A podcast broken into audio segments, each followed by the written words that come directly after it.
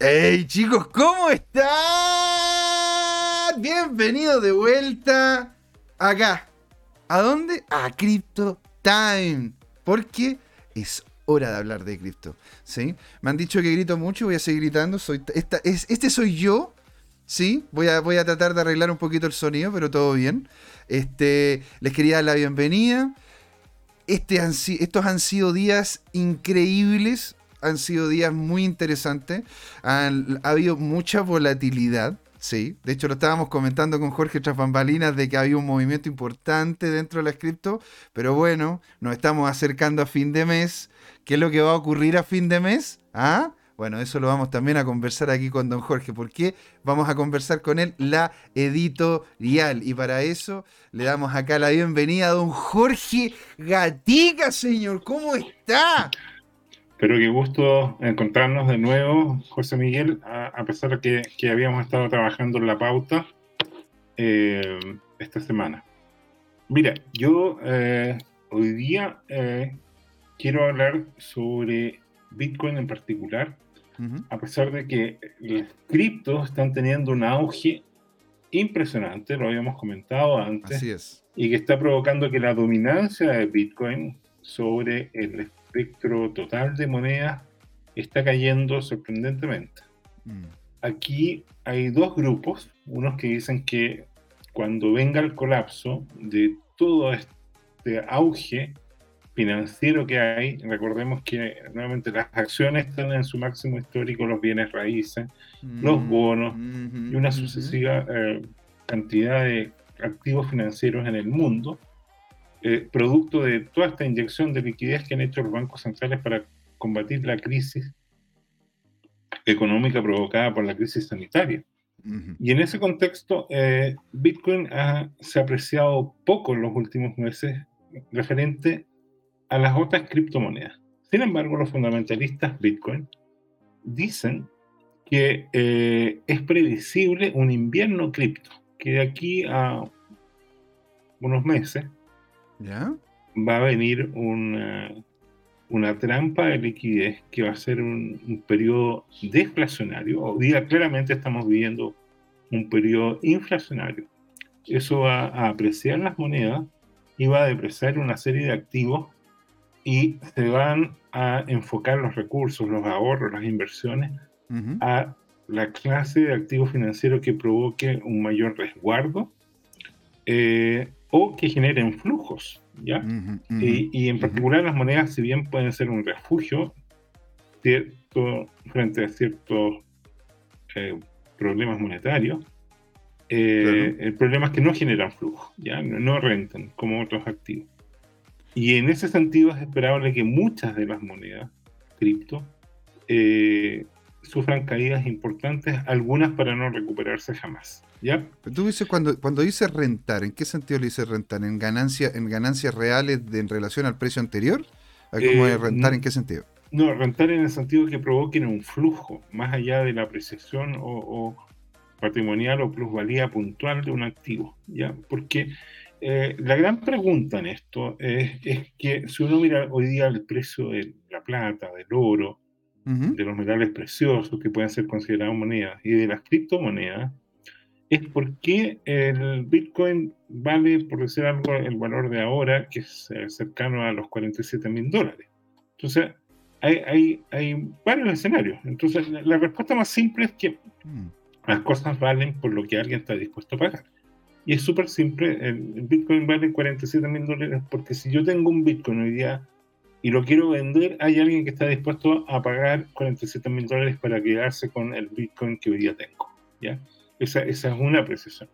Y la pregunta es por qué alguien querría tener los, eh, un Bitcoin comprándolo en 47 mil dólares, porque él probablemente hacia el futuro puede tener dos escenarios. Uno es que a lo mejor él quiere venderlo en una semana más con una ganancia de un 5%, un 10%, de un 50%, o, o, a lo mejor espera venderlo en 5 años más con una ganancia del 500%, o espera dejárselo a sus nietos como herencia perpetua. Y, y, como dicen muchas caricaturas, nunca vender ese Bitcoin y dejarlo patrimonialmente a que siga subiendo porque su escasez está garantizada y vas a continuar viviendo la red y algún tipo de uso podrá tenerlo, lo podrá dejar de colateral en algún crédito hipotecario y, y, hacer una serie, lo podrá dejar empaquetado en alguna aplicación de DeFi y esperar que eso le genere una rentabilidad adicional.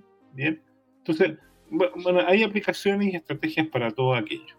O sea, lo que dice, lo que dice esto es que no hay, no hay ganancias como no hay ganancias como lo que podría tener una empresa, que sería un flujo de caja, es decir, ofrecen un servicio, o tú ofreces un servicio, ¿sí? y ese servicio a ti te lo cancelan, y por esa cancelación de ese servicio, si le restan, le restan los gastos, a ti te genera un flujo positivo de, de, dinero. Eso, pero tú dices que eso, eso no, se, no, es, una dinámica vinculada con, la, con, con el tema el tema cripto.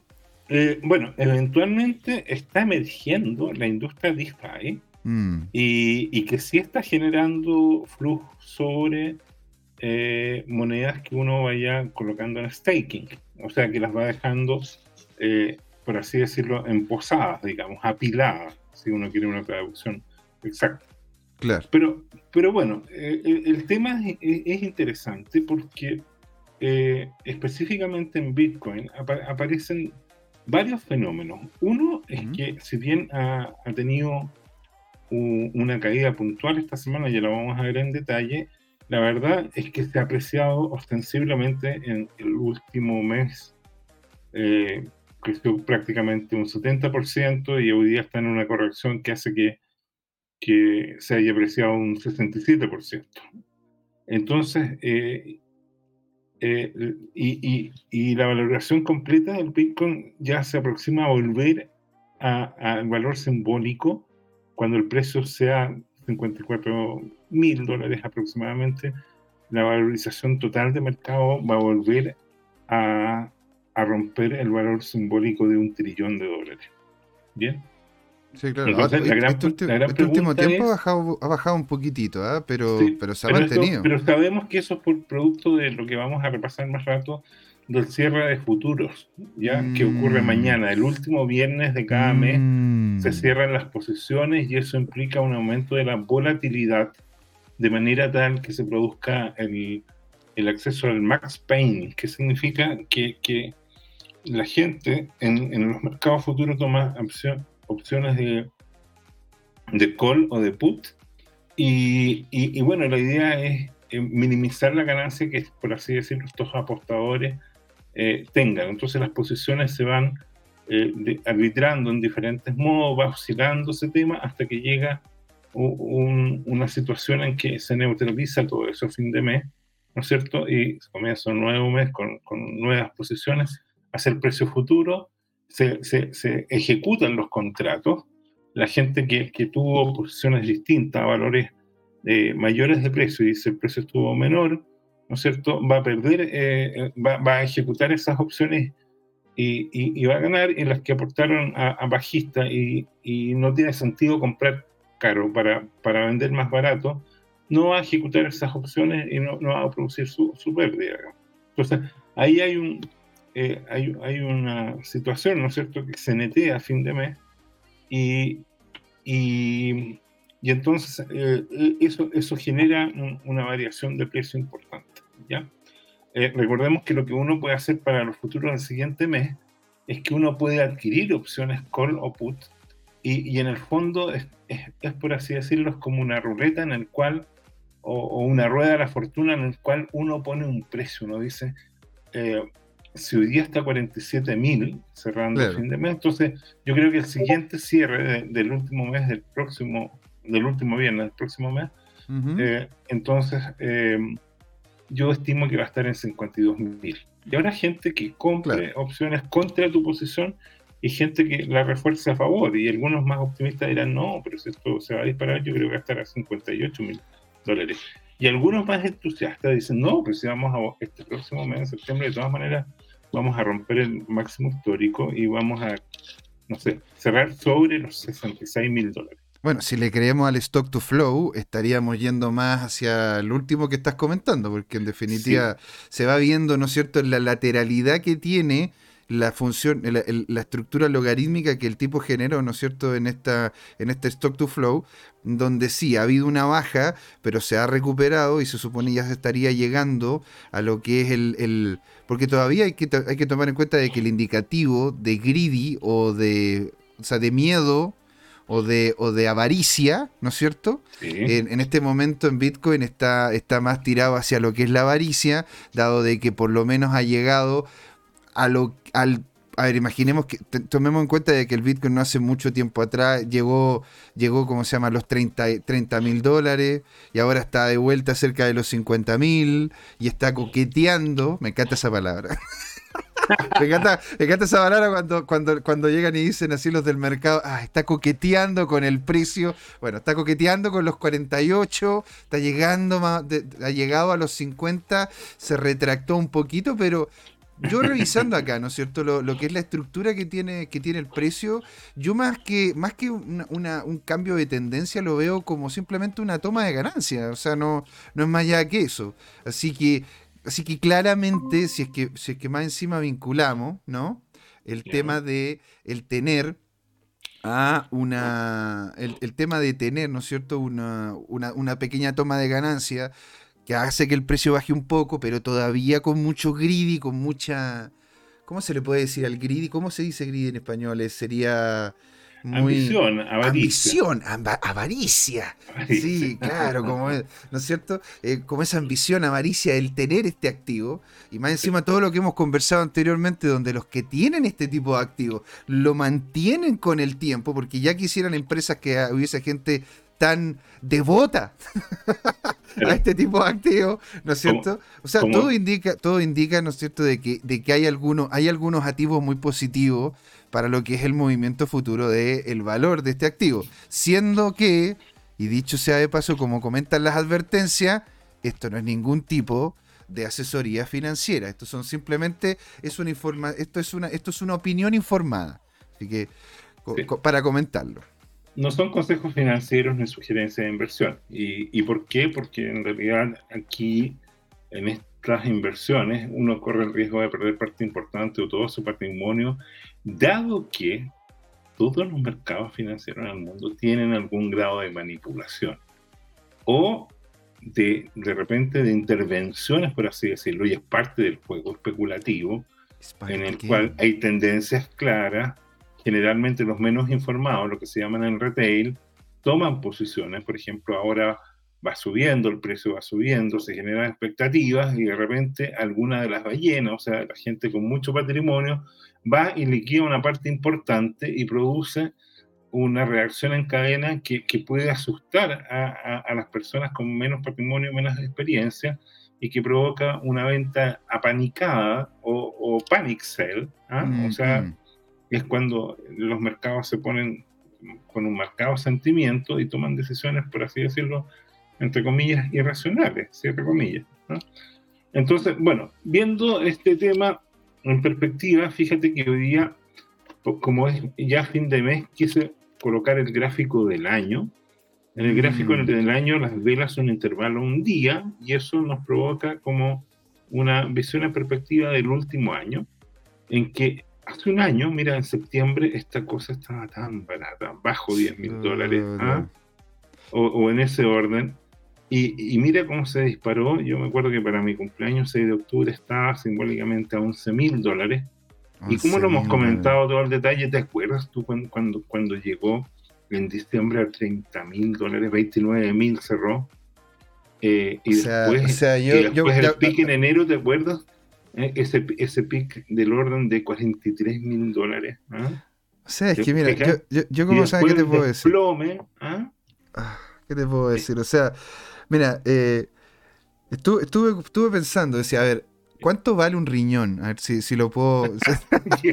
¿Cuánto, ¿Cuánto, vale un riñón? A ver si puedo, te puedo deshacerme de uno y, pero la verdad que, mira, yo, yo, yo como sea, como ya tenía otras dinámicas avanzadas, no, no podía simplemente mover capital para poder hacer mayor compra, pero eso fue un dip hermoso. O sea, llegando a eso, a ese punto donde. Porque, a ver, o sea, tomando en cuenta cuánto es el valor, si es que. tomando un poco también lo que tú comentaste en el inicio en la, en la, en la editorial, ¿eh? porque cuál es el valor intrínseco de las cosas es lo que otra persona está dispuesta a pagar por él, ¿no es cierto? Porque le ve un cierto nivel de utilidad a futuro. Y si nosotros vemos esta, la utilidad del Bitcoin como el futuro oro, como el futuro, como un futuro activo que tiene una capacidad de poder ser un ente de intercambio de valor, pero, pero, pero pensado como un resguardo del mismo, ¿no es cierto?, para poderlo liquidar en algún futuro y poder obtener el capital puntual como una propiedad, como, como un activo, como un commodity, este, la verdad, la verdad que, o sea, bueno, yo he estado viendo estimaciones y dicen de que esto puede, puede tendría que llegar, tendría que tener un valor cerca, cerca de los de los 150 mil, 250 mil dólares. He escuchado estimaciones que esto debería tener, si es que uno llegara y hiciera el parangón directo, ¿me entiendes? En, en definitiva. No, no te entiendo. Explícame. Hoy día debería, alguna gente opina que debería valer 150 mil dólares. 150 mil, 250 mil dólares. He escuchado, ¿no es cierto?, de que debería incluso. pero, valer... ¿cuál es el fundamento de eso? Porque, porque es una cosa de gusto, porque la persona, eh, no sé, levantó el dedito, lo mojó y vio por dónde venía el viento, o porque tiene algún modelo para, para sustentar esa valoración. Bueno, primero, primero el tema, el, primero, bueno, el, modelo stock to flow también te aclara, aclara gran medida, ¿no es cierto? El, uso, porque incluso utiliza, el, eh, utiliza los deltas en relación al precio que tienen ciertos productos como el oro, la plata, el cobalto, que lo utiliza el mismo para poder hacer la explicación del stock to flow. E incluso hay otros que dicen de que si el Bitcoin, hay unos que utilizan ese, ese valor en relación a cuánto porcentaje de lo que se utiliza en oro podría pasarse a utilizar en Bitcoin. Es decir, de, porque claramente hay ciertas cosas las cuales no podrían pasar literalmente de oro a Bitcoin, ¿no es cierto? Que serían, que serían los, los, usos para joyería, los usos tecnológicos y ese tipo de cosas, porque el Bitcoin no es, no es tangible, ¿no es cierto? Es lógico. Pero el Bitcoin, si se utilizase para lo que se tiene en alguna medida, un resguardo en cantidad de oro, para lo que son transacciones o resguardo de valor, si hablamos de un porcentaje de eso, alrededor de un 20, un 30, 40% de ese, de ese monto, podría, debería, debería entonces el Bitcoin estar entre los 150 hasta los 250 mil dólares, si no un poco más.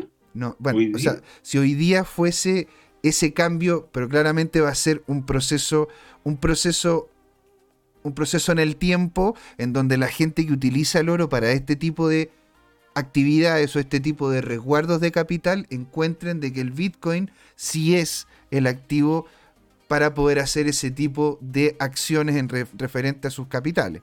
¿Se entiende? A ver, déjame sintetizar, a ver si te entiendo. La idea es que hay gente que tiene eh, su reserva de valor en otros metales preciosos, por ejemplo el oro, hmm. y que eh, estaría siendo un sucedáneo, un, sustituto del Bitcoin y podrían empezar a transferir parte de esas inversiones de oro a criptomonedas, específicamente Bitcoin, y por lo tanto eso debería provocar una apreciación de, del valor del Bitcoin. ¿Eso es? Así es, profesor, exactamente eso. Ahora, bueno, y tomando en cuenta también las rentabilidades futuras que te pueden generar. Porque claro, uno dice, bueno, voy a resguardar mi capital en oro. Pero bueno, si ese capital, si yo coloqué 100, 100 dólares, 100 euros, 100 lo que sea, en esa barrita de oro, y después la idea es que se mantenga en el tiempo, lo ideal, ¿no es cierto? De que yo pueda después conseguir los mismos 100. Pero si esa barrita de oro ya sube de los 100 a los 150, ah, bueno, entonces más allá que resguardo de valor, puede ser incluso un resguardo de valor con intención de inversión. Entonces, el oro no entrega esas capacidades, dado lo que hemos hablado en otros, en otros momentos, en otros programas, en donde el oro y la plata, por, por, este tema, ¿no es cierto?, de lo futuro, tienen como estas, estas cadenas que, le inhibe, que inhiben al precio a llegar a lo que realmente el mercado debería afrontar como valor del producto. Muy bien. Mira, eh, volviendo al gráfico, es interesante eh, observar lo singular y lo maravilloso de estas variaciones, porque eh, el, tema de fondo es que cuesta imaginar las proyecciones futuras. ¿A qué voy yo? Porque hace un año, ¿quién podría imaginar que iba a tener un, crecimiento tan explosivo con unas correcciones tan profundas? ¿ah? Eh, mira lo que pasó entre el 1 de enero, el 13 de enero, al 13 de febrero. En un mes cambió completamente la dinámica. Después remontó. ¿Recuerdas tú? Mira ese velón que podríamos llamar el efecto Elon Musk. Y cómo gatilló, ¿no es cierto?, ese, canal alcista durante ah. tres, cuatro meses, hasta que llegó a mayo. Eh, Elon Musk se peleó, como que dijo, no, yo voy a inventar un mejor Bitcoin y, y empezó con la narrativa Dogecoin, que no tenía ningún futuro y que ya quedó en, la memoria, digamos, eh, eh, eh, y eso también se vio reflejado en el precio, y se desplomó hasta que nuevamente vino como una corrección gigante en mayo, ¿no es cierto? Que nadie esperaba que fuera de esa envergadura hasta retomar los niveles de, de, enero. Y lo divertido es que cuando en enero, ¿no es cierto?, el Bitcoin se aprecia en 30 mil dólares todo el mundo andaba, pero esta cosa se va a la luna, se fue a la luna literalmente, mm. y cuando cayó a 30.000, y esto es interesante, ¿no? Es lo que, lo que se llama el sentimiento en los mercados, era como algo desastroso, digamos.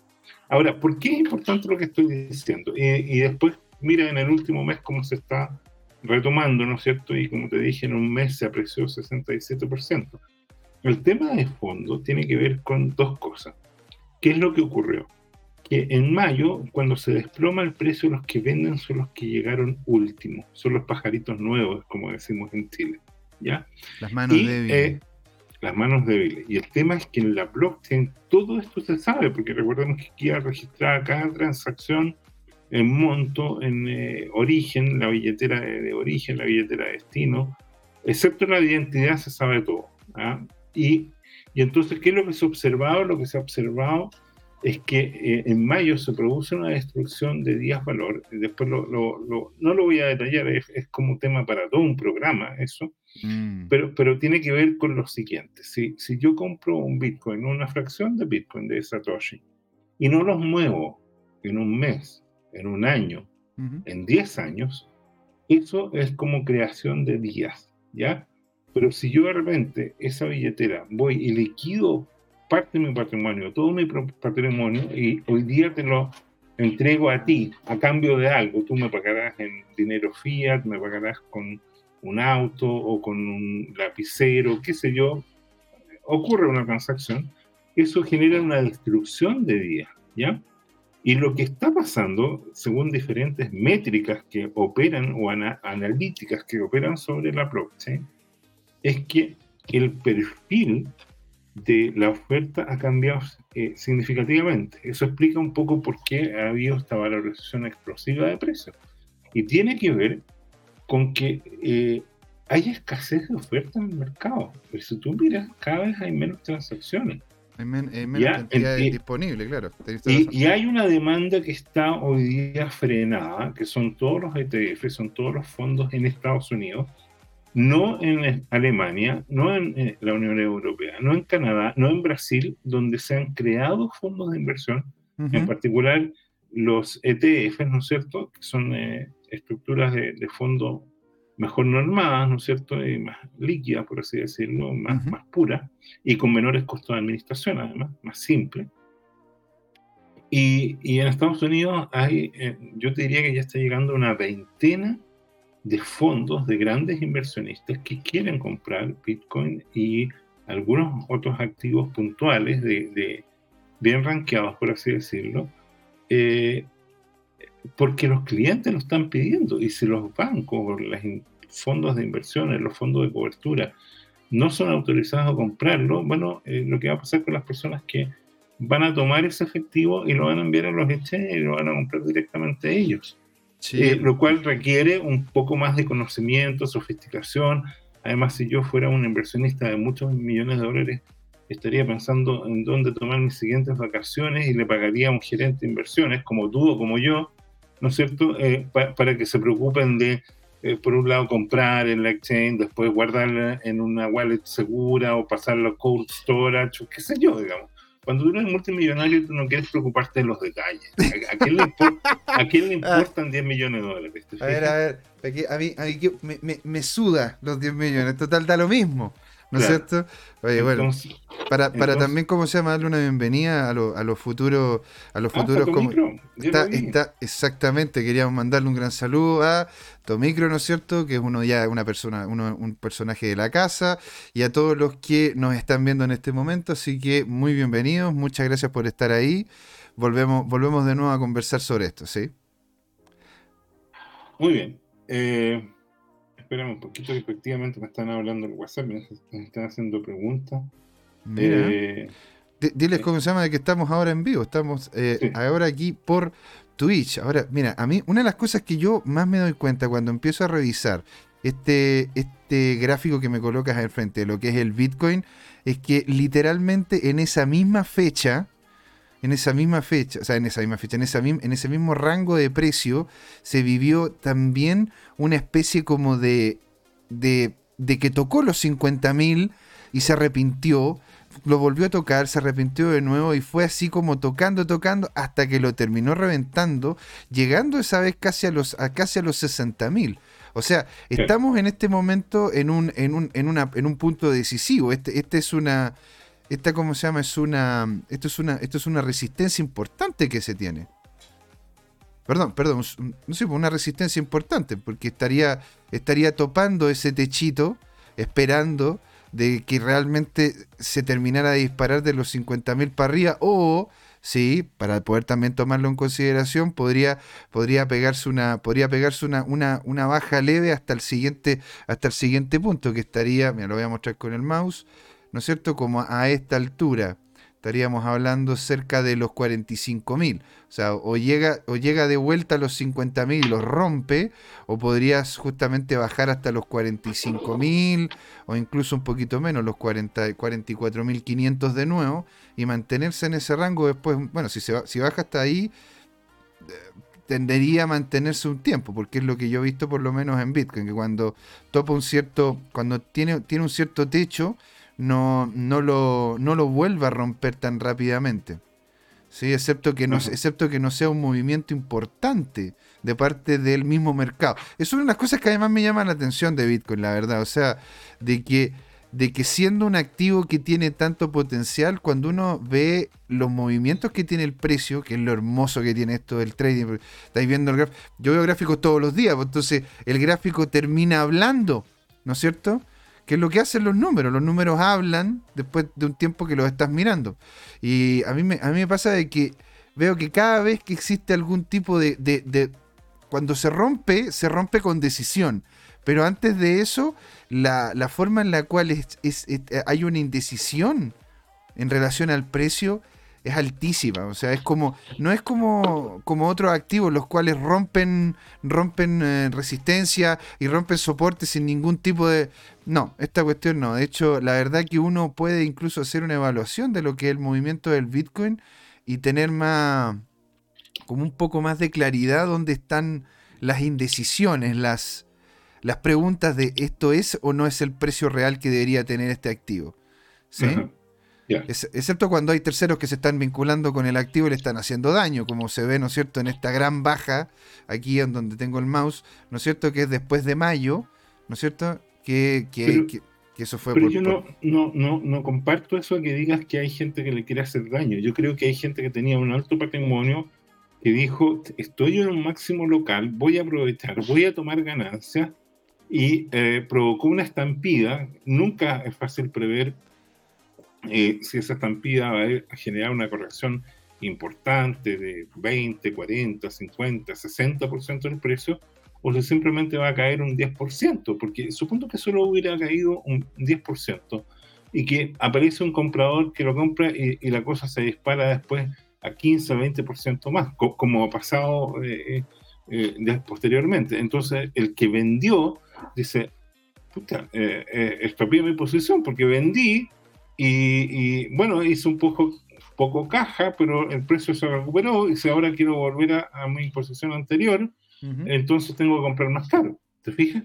Entonces, ahora, lo que sí parece... Los chinos, los, chinos, dime que, a ver, la, la, dinámica de sacar a los mineros o poder justamente ah, hacer... Eso sí, eso sí, definitivamente, tienes toda la razón. Y, y, después lo que hablamos, ¿no es cierto?, de que si tú veías la mayoría de los tabloides en internet hablando. Ah, sí, eso fue una campaña comunicacional eh, a, todo, a, todo trapo contra el precio. Tienes, tienes toda la razón en esa perspectiva. yo, no estoy diciendo, diciendo como una persona en específico, ¿no es cierto? O sea, yo no creo que personalmente el tío Elon haya querido, haya querido así como destruir el bit, porque él también tiene, ¿no cierto?, capital en él, lo hemos, lo hemos visto, tiene capital en Tesla con él, tiene capital en SpaceX y ahora, no sé, en, otro tipo de, en otro tipo de proyectos que, que él tiene en mente, ¿no es cierto?, que es Starlink, que también, también tiene Bitcoin, pero, pero el tema es de que habían instituciones, o por lo menos grupos de poder, que estaban pegándole muy duro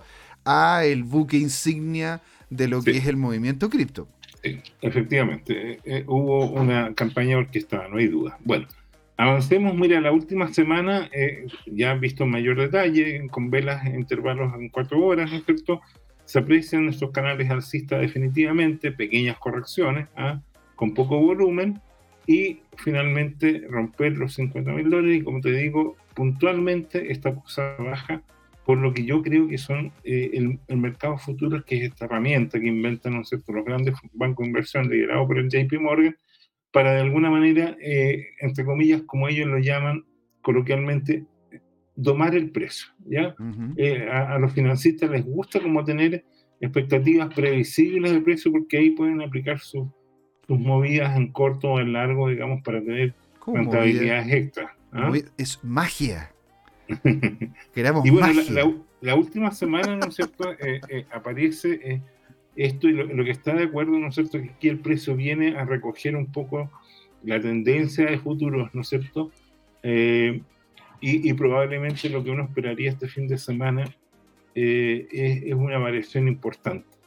La gran pregunta es si es para arriba o es para abajo. ¿ya? Mm. es, lo que nos preguntan mm. todo el mundo, ¿no es cierto? Dice, yo, yo quiero saber si va a subir para comprar. ¿ah? Claro. Y si después no sube, te echan la culpa. ¿ah? Viste, tú, me, tú me dijiste que comprara, ¿viste? Te, mandan cariño, te mandan cariños por, por el WhatsApp o por Twitter o por las redes sociales, que, son este Bueno, entonces el último día, como puedes ver, eh, eh, ahí hay un. Uh, mira ese volumen.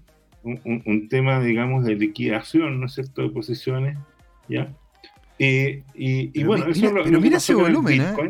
Mira ese volumen, el, eh, ¿cómo se llama? A las 6 de la mañana. Ese fue, eso, estamos viéndolo en velas de un Eso es un operador de banco, ¿te fijas? Eh, sí. son las 9 de la mañana o las 8 de la mañana en otra geografía y hay alguien que el jefe, digamos, de finanzas, el vicepresidente de finanzas, es el tesorero, oye, ¿sabes qué? Conéctate temprano y, liquida la posición. ahí, naturalmente, estoy, estoy eh, usando una imagen, ¿no es cierto? Que probablemente es mentira porque en realidad estos son algoritmos que uno programa como lo hemos visto con todo detalle cuando tú hiciste la simulación, ¿no es cierto? Eh, en, algunos software eh, para dejar preconfiguradas las posiciones. Pero bueno, mira, yo... Eh, de hecho, todavía tengo, tengo algunas de esa vez andando. Sí. En algunas han tenido ganancias, otras han tenido pérdidas. Podríamos hacer un recuento de cómo, le cómo les han ido. Mira, interesante. Nos, nos vamos a conectar y, vamos a programar el ir a computentear qué pasó con esas posiciones que dejaste ahí mm.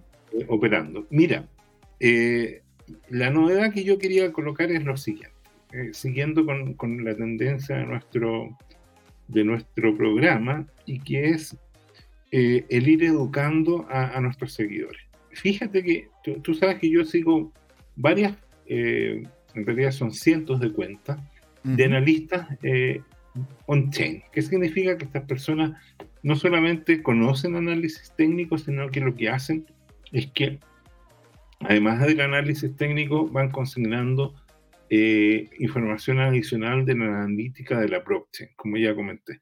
Pero si uno mira solamente en análisis técnico, fíjate que este analista, que, tiene el nombre de Archive en BTC, Ah, pues lo habíamos y, hablado. Y, que en Twitter está en arroba arcade. Hemos montado algunos de los gráficos de esta persona. y, lo que él publicó, mira, eh, es el histórico ¿ah? de, de, ¿cómo se llama? de lo que ha pasado en, los, en el último mes, en que ha habido fenómenos correctivos, ¿ya? pero fenómenos alcistas después de esos fenómenos correctivos y que se producen con el indicador que tú mostraste hace un par de semanas el MACD. ¿ah? Entonces, ¿qué dice? ¿Quién detectó este patrón? Que el MACD está bajando, pero está rebotando. ¿ah?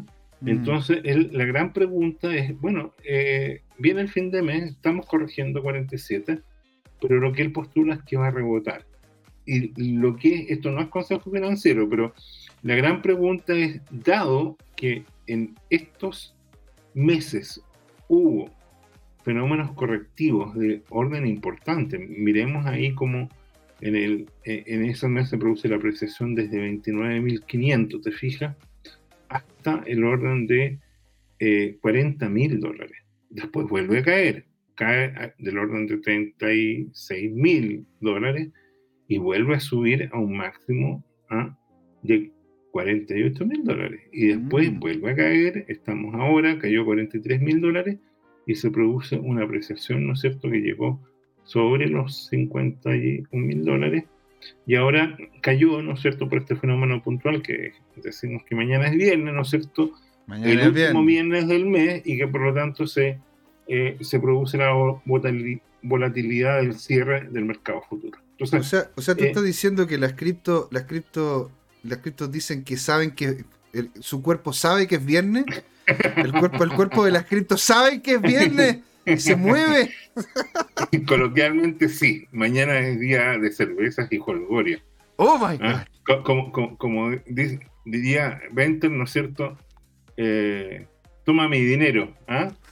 Porque es tiempo de cervezas y señoritas. Oh, oh, my en realidad, la caricatura dice algo más fuerte, pero no, es el sentido del bien.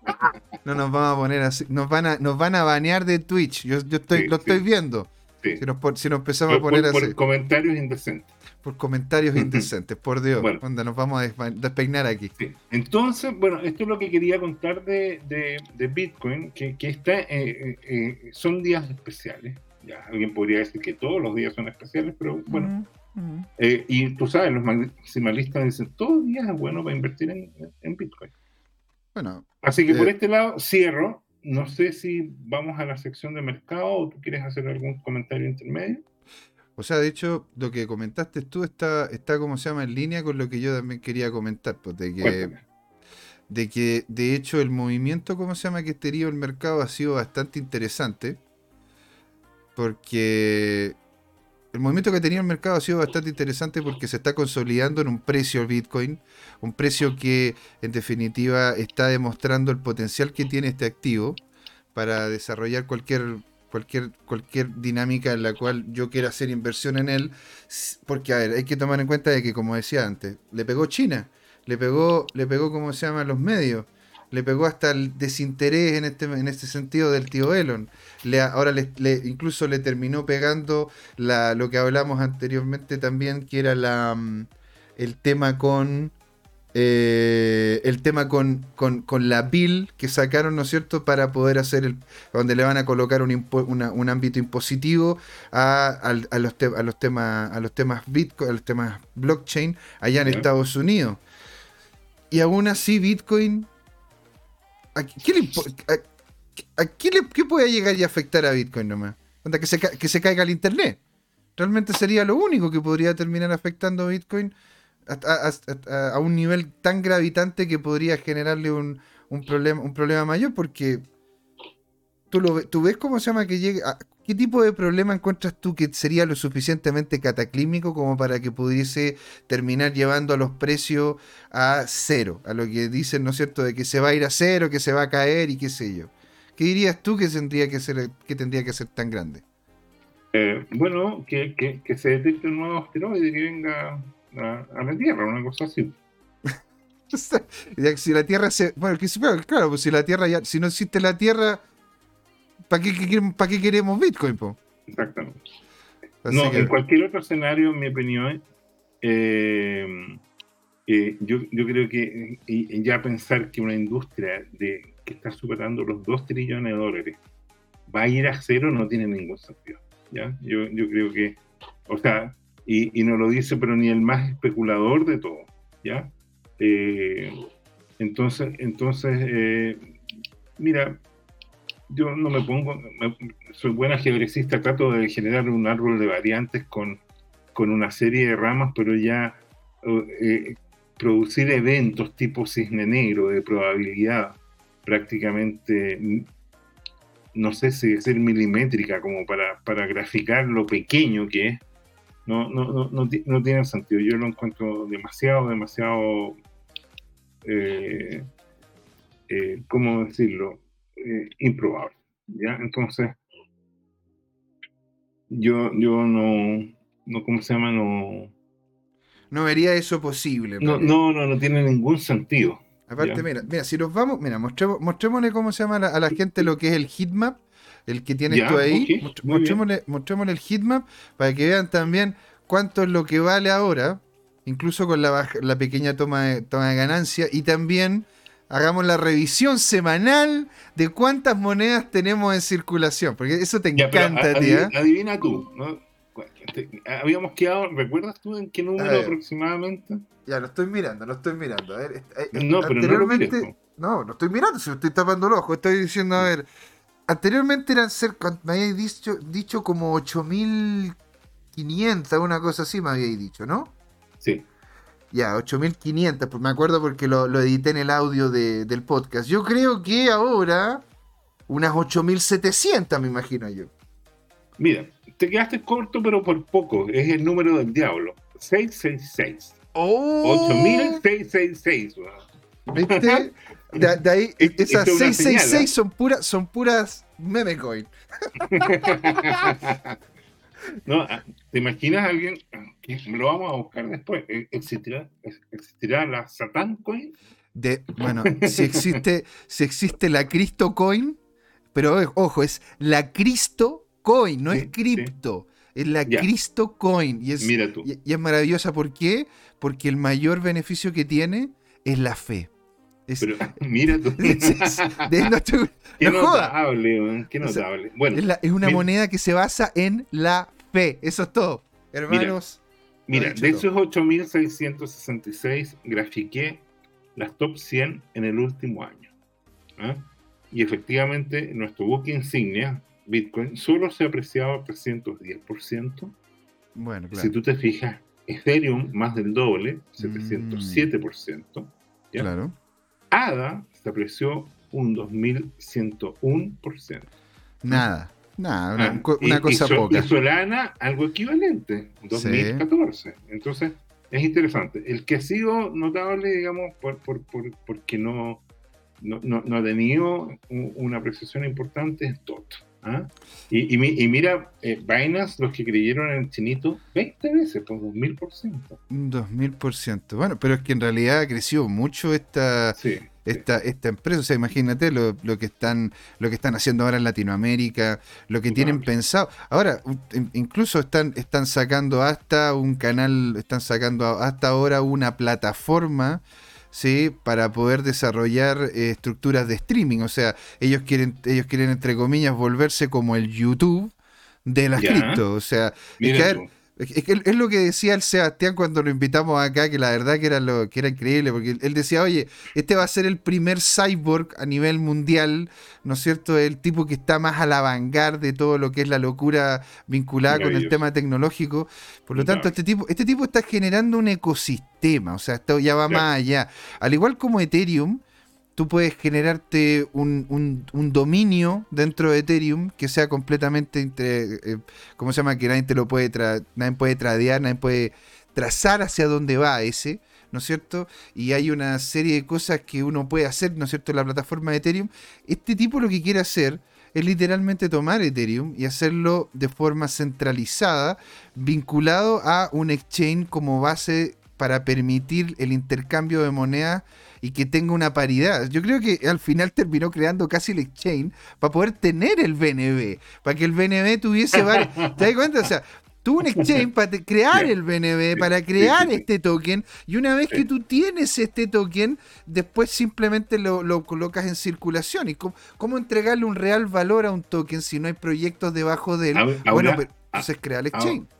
ahora que tú lo dices, eh, yo pienso que, que, él tuvo la misma visión que tuvo probablemente Zuckerberg con, con Facebook y con Libra, Mm. Solo que eh, como no era su industria y, él estaba como de alguna manera, entre comillas, programado para otra industria, otro tipo de mercado, Zuckerberg no supo implementar eso, porque eh, originalmente en su proyecto Libra, con esta moneda como internacional, por así decirlo, esta especie como de, ficha de pulpería, ¿no es cierto?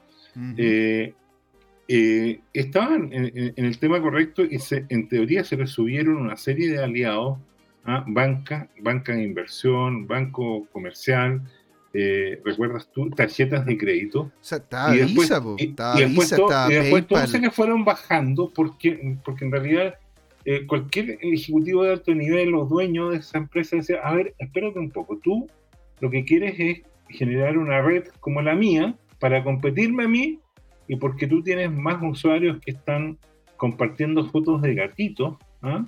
eh, ¿crees que me, vas a, superar y yo tengo que entrar a tu red? Y ahí se les empezó a desgranar el show. Ahí empezó a caer. Todo se derrumbó. Y, además, claro, y además que, que, yo creo que no tenía la visión de, de, este tema de que el Bitcoin era descentralizado, pero Facebook es tremendamente centralizado. ¿ah? Eh, tienen estos data centers distribuidos en el mundo, pero más por un tema de, yo te diría, contingencia geográfica. Eh, y entonces, eh, no, no supo hacerla, pero el chinito sí la supo hacer. TZ es un artista, un artista de cripto. Pero no solamente cripto, yo diría financiero. Ahora, ojo, ¿eh? ojo, yo, yo como sea, una de las cosas, a mí me gusta seguir mucho a varios youtubers, ¿no es cierto?, que tienen que ver con el mundo cripto. Y hay uno en especial que se llama Coin Bureau, que no tengo ningún problema en decirlo, porque la verdad que tiene una cantidad de contenido que es impresionante, muy bueno. Coin Bureau. Bueno, él él comenta, y porque él hizo un video, y sería muy interesante si que nosotros lo pudiésemos comentar también en algún momento, un tema de ese estilo. El tema de quiénes son los que realmente están volviéndose los actores más importantes dentro del mundo cripto, pero quiénes son ellos como personas, porque porque y, realmente el tipo se el tipo termina haciendo un desglose en el cual dice, a ver, personas que eran en extremo educadas, personas que eran en extremo estudiadas, eh, que estudiaban mucho, que se desarrollaron en industrias aledañas a lo que es el, a lo que es el mundo financiero o tecnológico y que terminaron empujando empujando esto. Y entre ellos él hacía la, hacía la, la, comenta comenta no es cierto sobre sobre CZ que es el creador de, de, lo que es Binance que él de hecho estuvo trabajando en eh, la bolsa en la bolsa de Tokio ¿sí? Estuvo trabajando en la bolsa de Tokio y creó una serie de software que se, que, se vinculaban con el movimiento de capital. Y él encontró de que en esta industria en específico, el producto que tenían era, era horrible, pues era, era malísimo. Por lo tanto, ellos, él podía generar un producto mejor. Y una vez que ya lo generó y que tenía atracción, empezó a decir, ok, voy a, voy a agarrar y utilizar la estructura que tiene Ethereum, pero de una manera diferente, centralizada, pero al mismo tiempo descentralizada, porque la empresa no está en ningún lado. no, no, no, existe la empresa como tal. Pero bueno, un poco más centralizada de lo que, de lo que es Ethereum. Y le, le, involucró, ¿no es cierto?, el token. Y sobre eso dijo, bueno, oye, ¿quién quiere, quién quiere usarme a mí como exchange principal? como un exchange gigantesco que tiene la mayor cantidad de, movimiento, la, la, mayor cantidad de market cap, ¿no es cierto? Para poder desarrollar sus propias estructuras. Y ahí empezaban a salir la serie, una serie de otros productos. Y dentro de esos productos, incluso hay algunos que los han financiado. Ponte tu panqueque swap. Salió porque lo financiaron a través de una red de ayuda que tiene Binance para poder facilitarle la, entrega o, la, o, la, o, o, el ingreso a la misma red a proyectos que tengan capacidad de crecimiento. Eso que tú estás contando es muy entretenido. ¿Ah? Es, interesantísimo, ¿no es cierto? Y eso es lo que falta en Chile, pero, eh, pero yo veo que hay semillas que muestran que, que, eso está ocurriendo, digamos. Lamentablemente no en la industria cripto, pero sí en la industria de la innovación. Pero no quiero desviarme, en algún momento vamos a retomar eso por el lado eh, de, de vincularnos con la realidad económica de Chile eh, pero mira, eh, viendo en detalle, mira qué interesante lo que pasó este mes, ¿no es cierto? Como te dije, eh, Ethereum se apreció el doble prácticamente que, Bitcoin. Y lo otro interesante es que está mostrando mucha resiliencia, porque si bien, eh, y, puede ser que, esto ocurrió porque eh, Bitcoin tiene un mercado futuro y hasta donde yo sé, Ethereum no. Por ahí leí, ahora que, lo digo, me acuerdo que parece que leí que hay algún banco de inversión que quiere levantar un mercado de futuros, ¿ya? De Ethereum, ¿ya? Eh, mm. eh, no me acuerdo quién, pero capaz que sea nuestro antiguo amigo, ¿no es cierto? y nunca habían ponderado JP Morgan. ¿ah? Entonces, mira el último mes, entonces se apreció un poco. De hecho, es el, es el CME. El CME es, es, un grupo de commodities, es un grupo de commodities importantísimo. el de Chicago, ¿no? El de Chicago, el señor. Ah, tienen mucho. Eso, eso sí que saben. Eso sí que saben, por Chicago Board of Exchange. O sea, están. Eh, como te comenté, me, voy a repetir. Yo, yo operaba con el mercado de Chicago para comprar maíz que, que lo traíamos con una importadora eh, de, de gran nivel para vender eh, y alimentar los pollitos y los chanchitos de superpollo, aristía, sopraval, todos esos temas. Pero estamos hablando de eso de hace 35 años atrás, mira tú. Bueno, ahora, ahora están, están tomándolos como commodities, ¿no es cierto? El tema de. Porque como yo te, como lo decía también en algún momento, o sea, si el bit, el Bitcoin es al oro, como el Ethereum es al petróleo. Mira tú, eso, eso es re interesante. Mira, yo eh, estoy cambiando mis paradigmas, ya me, compré la idea que dijo Mariano, ¿no es cierto?, que el Ethereum podría tener el valor no solamente de la moneda per sí, la plataforma, sino sobre todo lo que tú vas a construir sobre esto. es como decir, mira, Ethereum es una, es una es un maximalista, pues señor, ¿Ah? ¿cómo me a decir eso? Es como, es como, Manhattan, pero además si tú le vas a poner rascacielos arriba, es que, es que si tú tienes edificios de 100 pisos, eso es como multiplicar por 2, por 3, por 5 el, espacio Manhattan. Es una visión así, perdón por, lo, por la metáfora simple, eh, pero, pero, pero eso es pues, como la multiplicación del terreno. Bueno, la multiplicación de, los, de, los pescados, como, como casi, como, casi como como casi como Cristo, ¿viste? Por eso, por eso está esa moneda. No me haga tanto la metáfora bíblica, no, extrememos el lenguaje, por favor. ¿Ah? No, está, bien. Pero imagínate, o sea, de, que, imagínate de que el CME Group, el tipo, los tipos que son uno de los fondos de inversión, el banco y una serie, que en realidad son gigantes, pero, pero están vinculados principalmente con la bolsa de Chicago, ¿no es cierto? Y con la bolsa y con, y con el movimiento de lo que son los, eh, los commodities. Y te, te, das cuenta y por qué, porque si, si tomamos en cuenta de que el valor que tiene, que tiene Ethereum es lo que en definitiva se puede hacer con él, imagínate cuántas cosas puedes tú hacer con solamente la benzina, o sea, cuánto, cuánto de lo que nosotros consumimos tiene un valor adicional por el mero hecho de que lo tuvieron que traer de algún lado, pues, ¿me entiendes o no? O sea, este micrófono no lo hicieron acá, este, esto tampoco, esto yo lo compré, yo lo, yo lo compré afuera también, o sea, aquí aquí que me, alguien me diga que de repente qué es lo que, qué es lo que es de acá, ¿no es cierto? Pues eso, eh, pues eso, es lo importante y eso es lo que a mí me llama mucho la atención de Ether, de Bitcoin y bueno, de ADA, sobre todo con algunos de los anuncios que ya tengo listos acá para poder comentar una vez que ya terminemos esto, pero, pero sí, ahora, eran... Era, era el Ethereum, tú estabas diciendo de que había tenido una resiliencia importante, habiendo, habiendo aumentado cerca del doble el valor del BTC. Sí. ¿Por qué encuentras tú de que el Ether ha subido el doble este mes que el, que el, que el BTC? ¿Qué es lo que, es lo que ha impulsado más? Y, ADA que ha subido, ha subido cinco veces lo que ha subido. Ah, eso, es interesante. cuatro veces, cuatro veces, perdón. Más. Mira, yo, yo quiero comparar este último mes, digamos, primero con, lo del chinito. El chinito, eh, si bien el chinito. te va, a, escuchar el chinito y te va a ir a buscar. ¿eh? CZ. Don CZ. Don CZ para ti. Mm. Eh, claro. Bitcoin, si, si, vemos, está del orden de 20%, redondeando la cifra. Ethereum está al doble y Binance está casi al triple en crecimiento. Pero Cardano, ¿ah? con su moneda hasta el quíntuple al crecimiento. ¿ah? Quíntuple.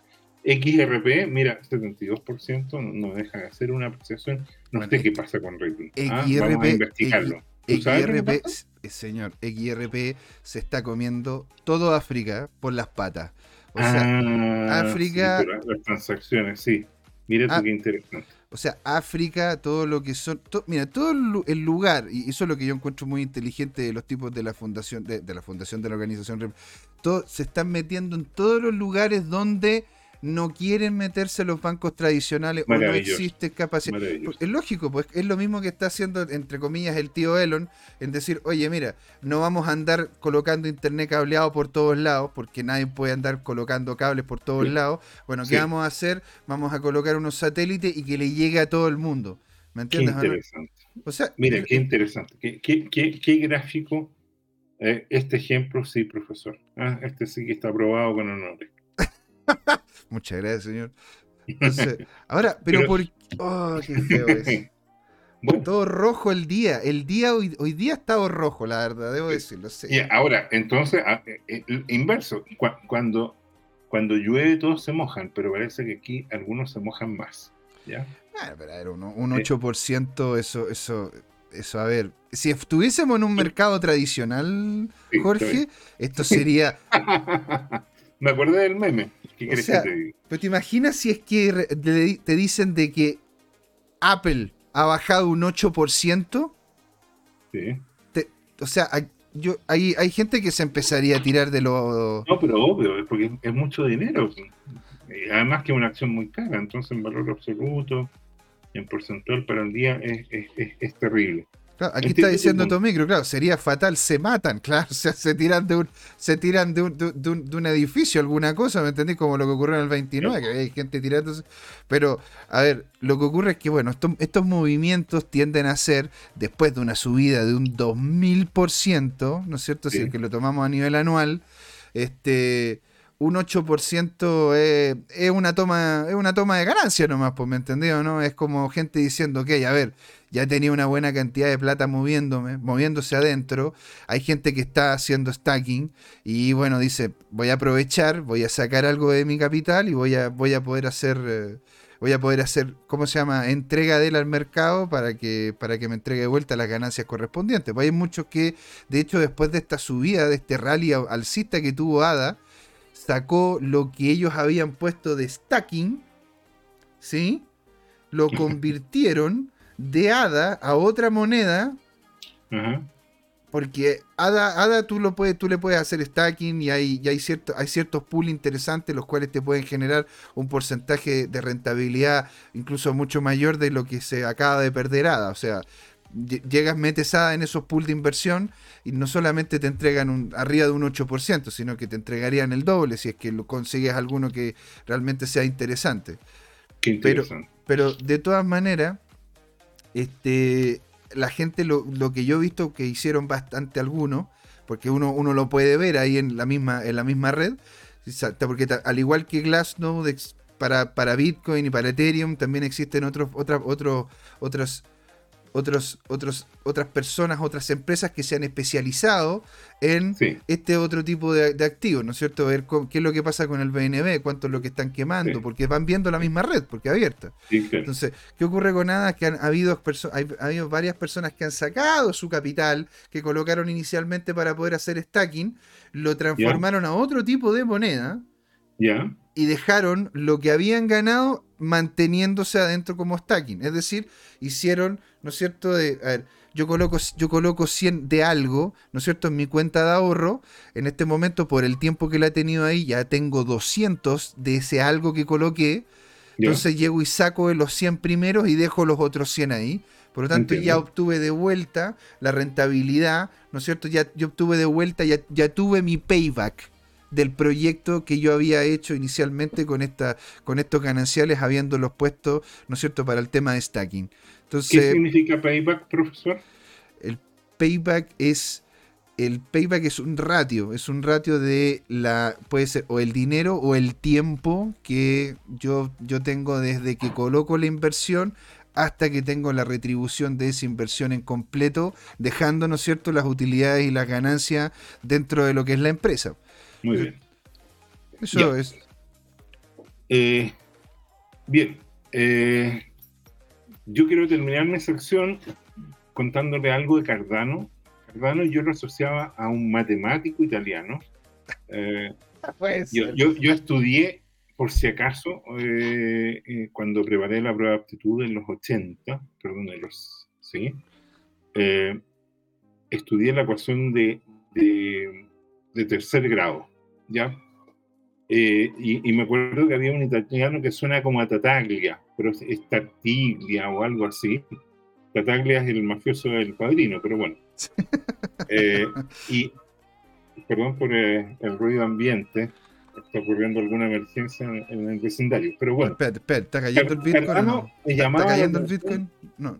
Me llamaba la atención por qué Cardano es el nombre de una tecnología blockchain. Eh, porque si bien era matemático, yo leí la biografía y, era, médico, y era un médico bien especializado, todo un personaje. Pero eh, lo que pasa es que además escribió un artículo criptográfico ¿ah? e, en el medioevo. Y, y, eso es lo que le da la, relación entonces a este cofundador de Ethereum, ¿ah? Charles Hoskinson. Y él crea el proyecto ah, como, una copia mejorada de Ethereum. Es una plataforma blockchain pública, en teoría descentralizada, pero ya sabemos que no es tan así, porque, porque usan una gobernanza proof of stake, ¿ya? Y, usan este, para una moneda, ¿no es cierto?, para premiar todas las transacciones que ocurren eh, en, nada. Eh, esto está supervisado por una fundación basada en Suiza, ¿no es cierto? Y, en teoría esto es una alternativa más ecológica que el protocolo Proof of Work. Esto, naturalmente, que no estoy de acuerdo con eso, cumplo con presentarlo. Bueno. E, esta es como la arquitectura de, Cardano, es interesante, ¿no es cierto? Tiene un... hay, que tomar en cuenta de que Ethereum, de hecho, quiere ir para allá. Quiere ir a... está bien mira, aquí lo, clave es esto, ¿no es cierto? Que esto corre el, nodo en un computador en una base de datos SQL Postgre, ¿no es cierto? Que es tecnología de Amazon, digamos que ya después fue liberada, ¿no es cierto? Eh, pero, en el fondo, muchas de estas, como decía eh, Mariano Silva en, la, eh, en el tema anterior, muchos de estos nodos corren, ¿no es cierto? Ethereum también sobre servidores de Amazon, ¿no es cierto?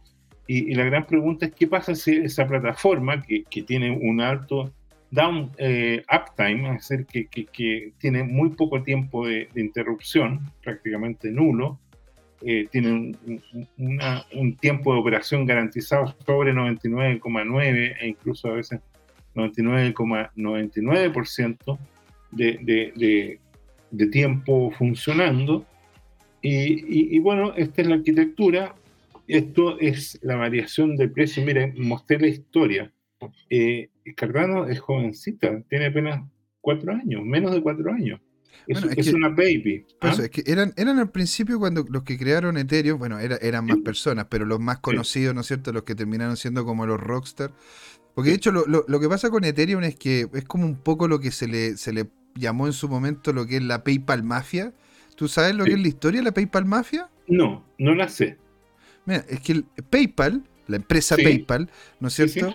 Eh, en, sí era una empresa que era, la fusión de, dos empresas. Una era X.com y, otra, y otra era otra empresa que se, llamaba PayPal que fue de hecho X.com, que era de Elon Musk, y ¿cómo se llama? La, la, otra que era PayPal, se juntaron y crearon esta empresa que se llama se llamaba PayPal, ¿sí? La cosa es que dentro de, dentro de ahí, una vez que se vendieron, se vendió PayPal a eBay, la gracia fue de que PayPal dentro empezaron a, em, habían una serie de personas que terminaron siendo muy reconocidas dentro de la industria dentro de la, dentro de la, de la industria como tal. O sea puede ser cualquier tipo de industria. Por poner un ejemplo de ahí salió de la PayPal mafia salió el fundador de LinkedIn de la PayPal Mafia salió Elon Musk, de la PayPal Mafia salieron varios que incluso están generando grandes, grandes proyectos, algunos están vinculados con proyectos de, de, de, ¿cómo se llama esto? De funcionamientos, de, de ayudas a terceros. Hay uno que, hay un proyecto muy bonito, Evergreen creo que se llama, que, que son pequeñas inversiones que se le realizan a terceros por, eh, por motivos de, para poder lograr, ¿no es cierto?, un crecimiento de lo que ciertas comunidades. Entonces, de allí, de lo que es Ethereum, de lo que es la fundación, de lo que es el inicio como Ethereum, bueno, de ahí salió Vitalik, que es, como se llama? El que, que ¿cómo se llama? Colocaba colocaba, ¿no es cierto?, siempre el, el, empuje, y habían dos terminaron siendo muy famosos, ¿no es cierto? Que, que, uno es el creador de Cardano y el otro es Gavin Wood, que es el creador de, de Polkadot. Porque de, ahí, de, la misma, de lo mismo Ethereum, salió Polkadot, salió Cardano y, salió, y, se, y se siguió avanzando con Ethereum.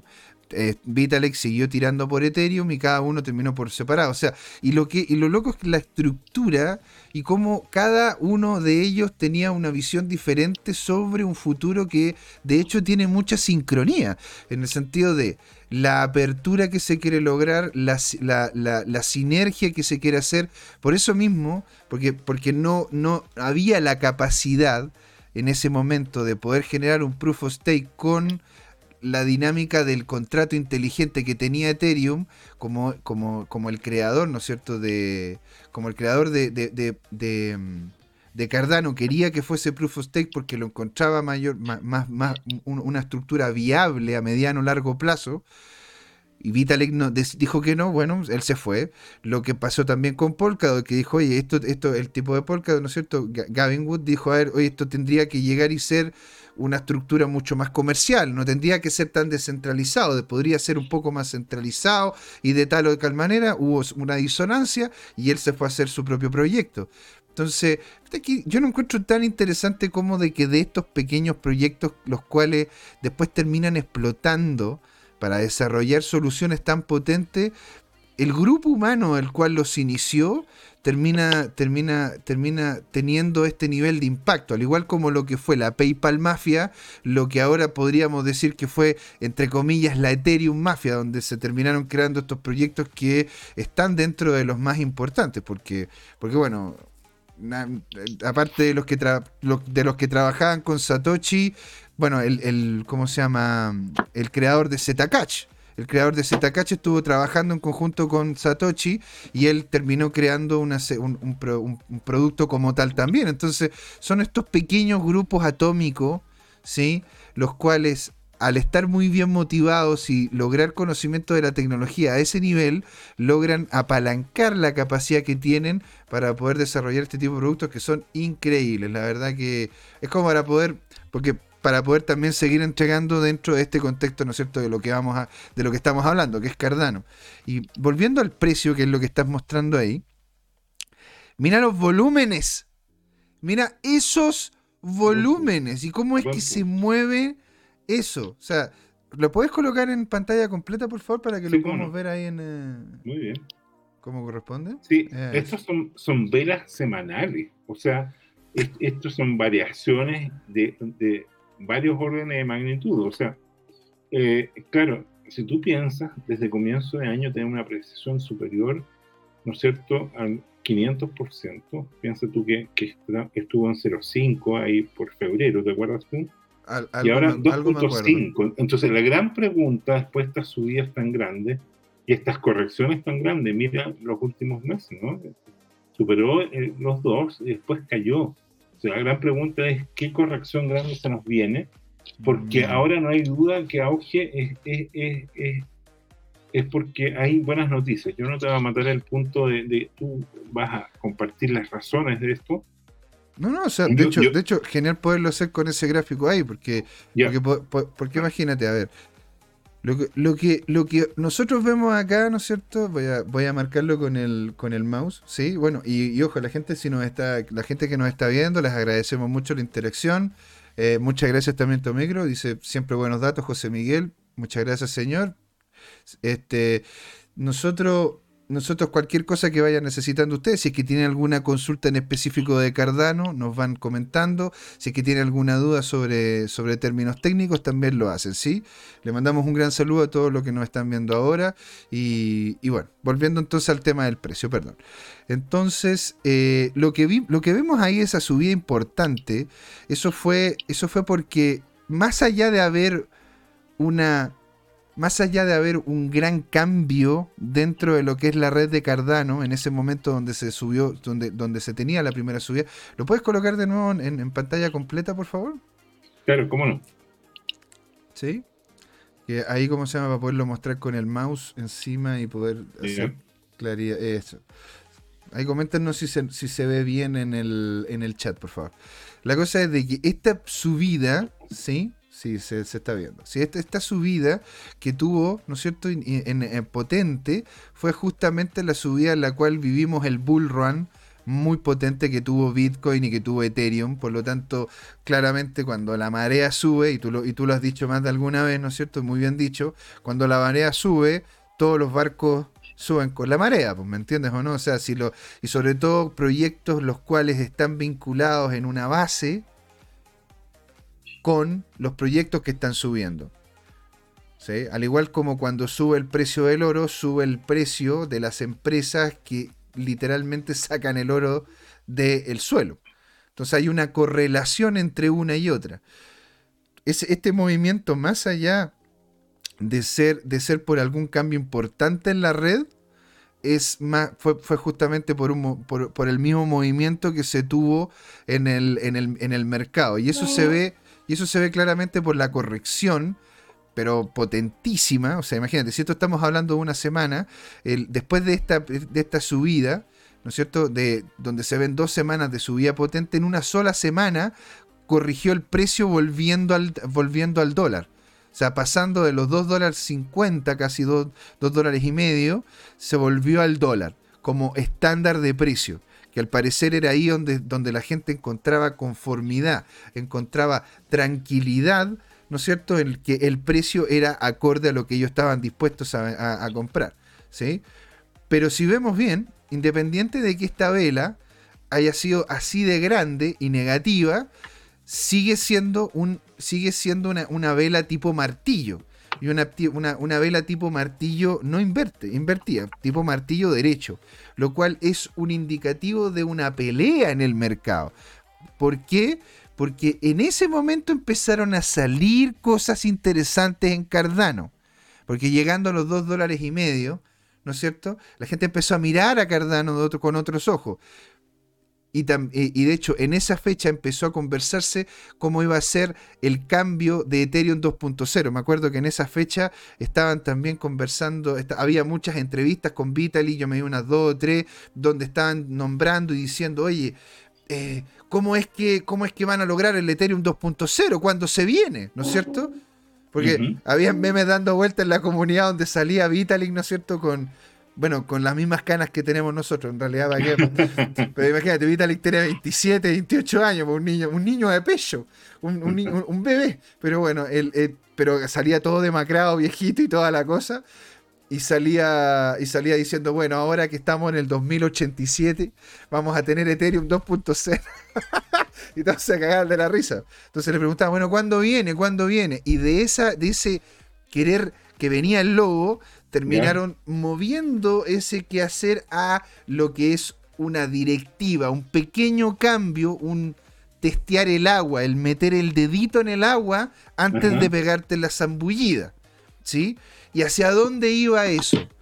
Hacia donde justamente estaba yendo Cardano hace tiempo. Por lo tanto, empezó, entonces, por lo tanto, ¿qué ocurrió? Hubo un, cambio, ¿no es cierto?, en lo que fue el sentimiento del mercado. Esto lo encuentro, esto lo encuentro fascinante. Puta, qué interesante esta cuestión. Bueno, hubo un, un cambio en el sentimiento del mercado, generando una recuperación leve para volver de nuevo al dólar. ¿Sí? ¿Por qué? Porque en una de esas no cumplió con las expectativas del mercado. No cumplió con las expectativas. ¿Y por qué tenemos ahora esta subida tan potente? Porque hay una serie de cosas que están ocurriendo en Cardano, las cuales son muy importantes. Muy pues. importantes. Yo, yo estuve leyendo algo de noticias. Gracias al programa empecé a cambiar mi, mi orientación maximalista y he estado invirtiendo algo de tiempo y energía en entender un poquito las otras criptos. Mira, lo que te quiero comentar. Hemos hecho un milagro. Se, han, abierto, se han abierto los, cielos. No, está, está, bien, pero, pero eh, hasta el momento es una fracción minimalista. Así que, bueno, no, es, para, no es para tanto. No, pero está, está bien. Mira qué interesante. alegría, alegría escuchar ahí su... El Twitter de la Fundación Cardano tiene, eh, tiene 577 mil seguidores.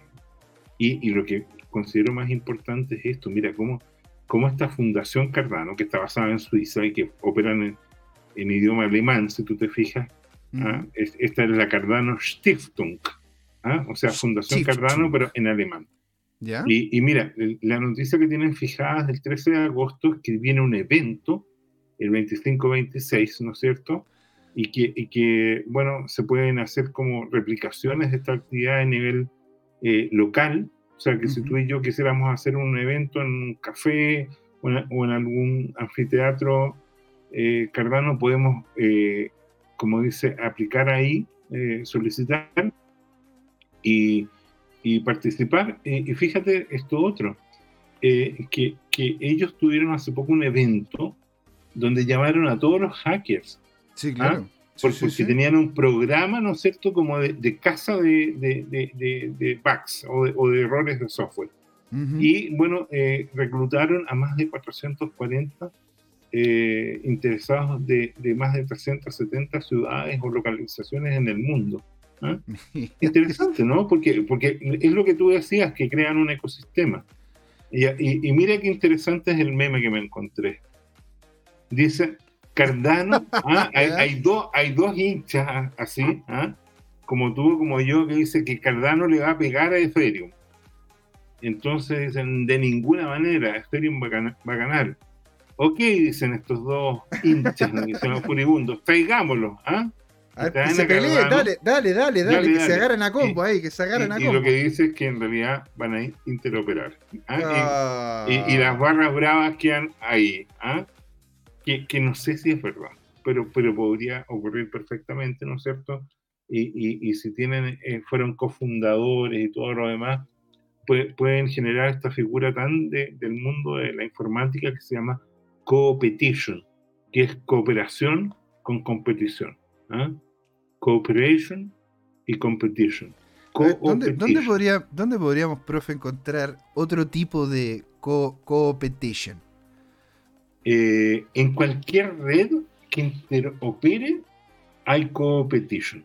Por ejemplo, fíjate que eh, este tema, por ejemplo, de, las redes de pago, han salido nuevas maquinitas que te permiten que si tú tienes un negocio en la feria o tienes un negocio de un café o cualquier tienda pequeña, bueno, habitualmente tenías que solamente contratar eh, eh, a Transbank y sus máquinas de Transbank para este tema. Pero ahora la arquitectura se abrió, son otros tiempos, y hay otros operadores y, y, hay redes. Mira, el tema de las competition en Chile, para, para darlo con un, con un tema bien, bien eh, práctico, que lo vivimos todos, y, llegó y se armó Red Bank. La Red Bank es la que opera la red de cajeros automáticos de los bancos. ¿ya? Y en los comienzos, estoy hablando hace 40, 35 años atrás, esa red de Red Bank tenían unos pocos dueños, ya no me acuerdo, pero supongamos, voy a inventar, que uno era el Banco de Chile, el otro era el Banco Santander y por decirte algo, el tercero era el Banco Citibank. Y a lo mejor un par más, bancos comerciales privados. Y, y el resto eran clientes, ¿no es cierto?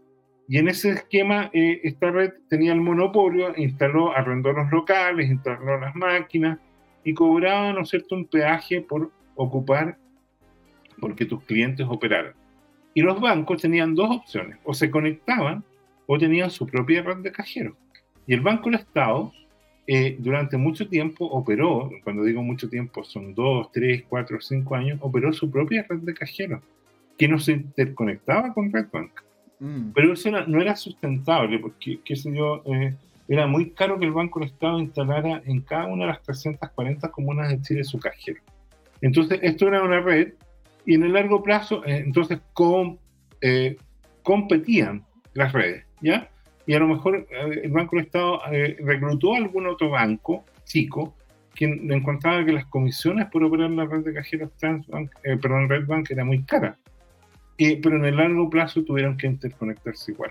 No, tenía sentido estar desagregado. Y ahí aparece es como, lo, que ocurre, Es como lo que ocurre, ¿no es cierto? No sé, pues si es que uno tiene un lugar en donde, ¿cómo se puede decir? Si uno tiene, si uno tiene varias empresas en un sitio, en un, polígono industrial, las cuales tienen que tener algún tipo de conexión, ¿no es cierto? Tienen que tener una calle.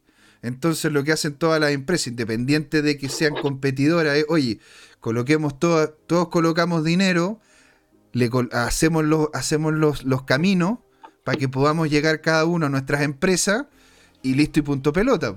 ¿Por qué como sea cada uno va a terminar haciendo una calle para llegar a la, a la carretera? Hagamos una sola calle y en esa nos colocamos todo y bueno, ahí que el mejor gane. Sí.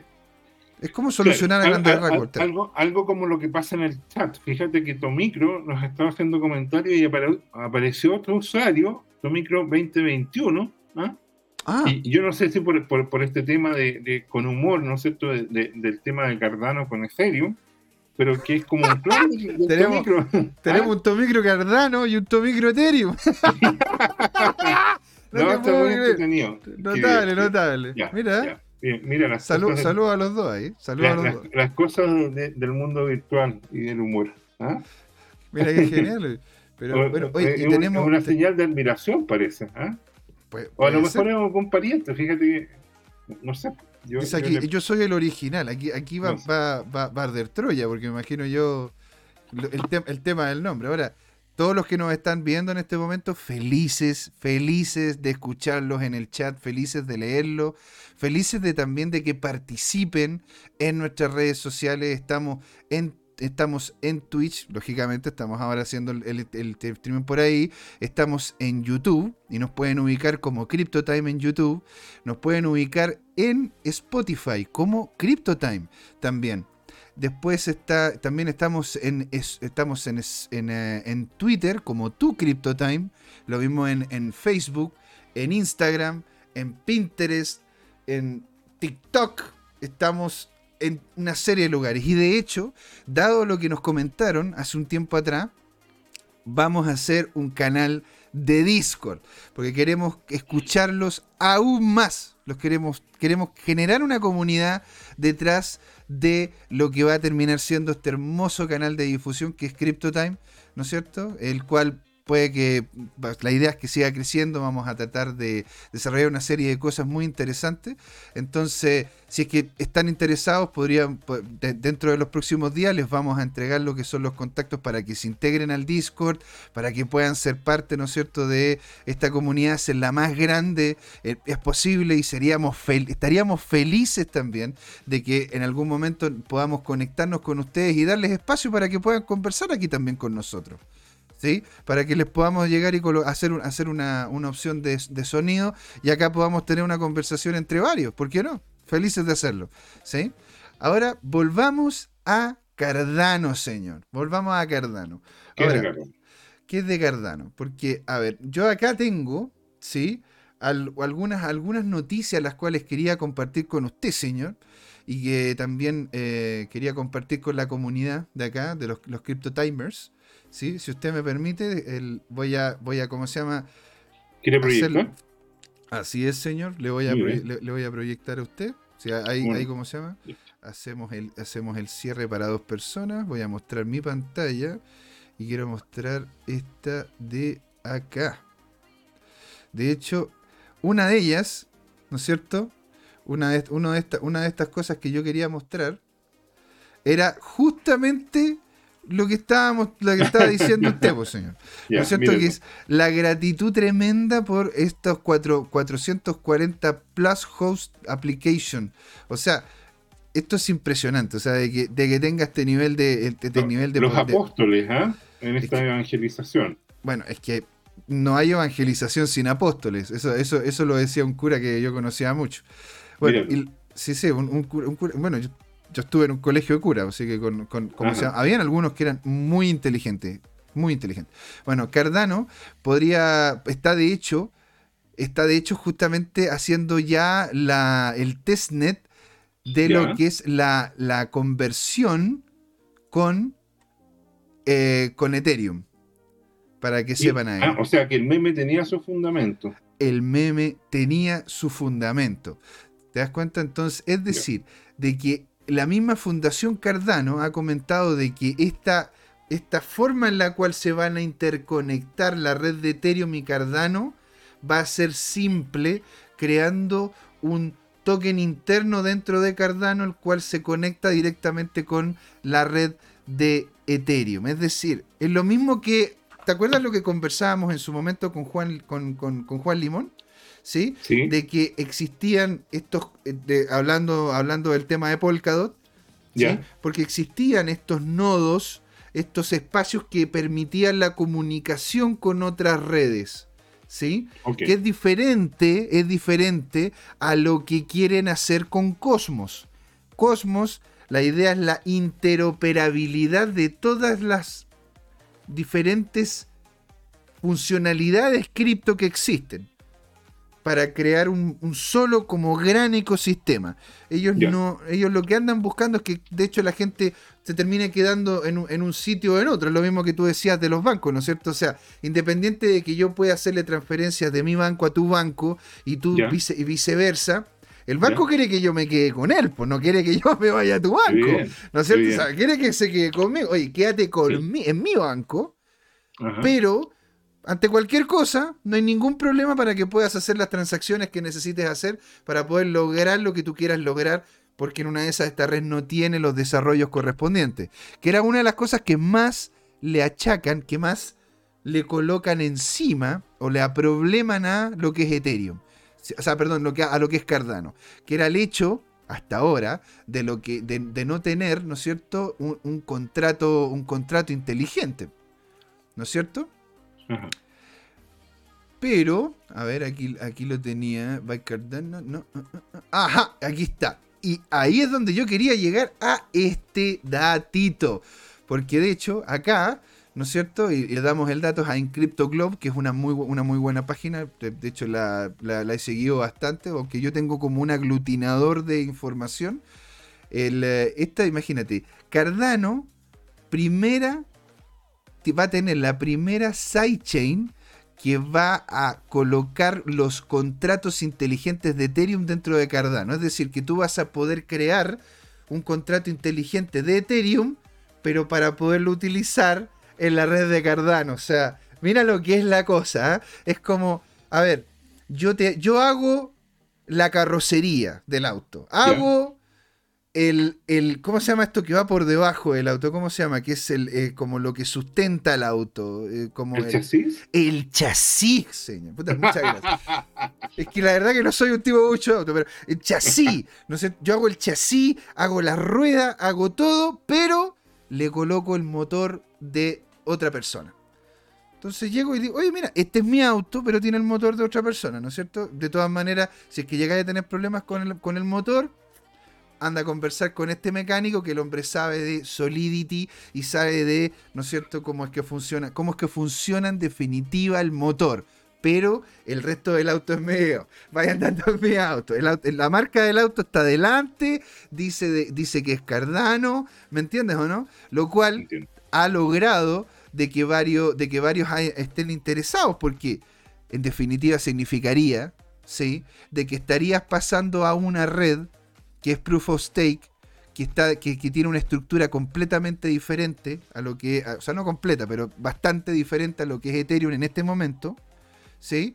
En donde, la, donde todos los proyectos que están ya dentro de esa red tienen per se la estructura que genera Cardano, pero no necesitas cambiar, no necesitas cambiar en demasía el proyecto si lo creaste en Ethereum. Entonces, esa es, esa es como la, ¿me entiendes o no? Es como, es como, mira, ocupa el mismo.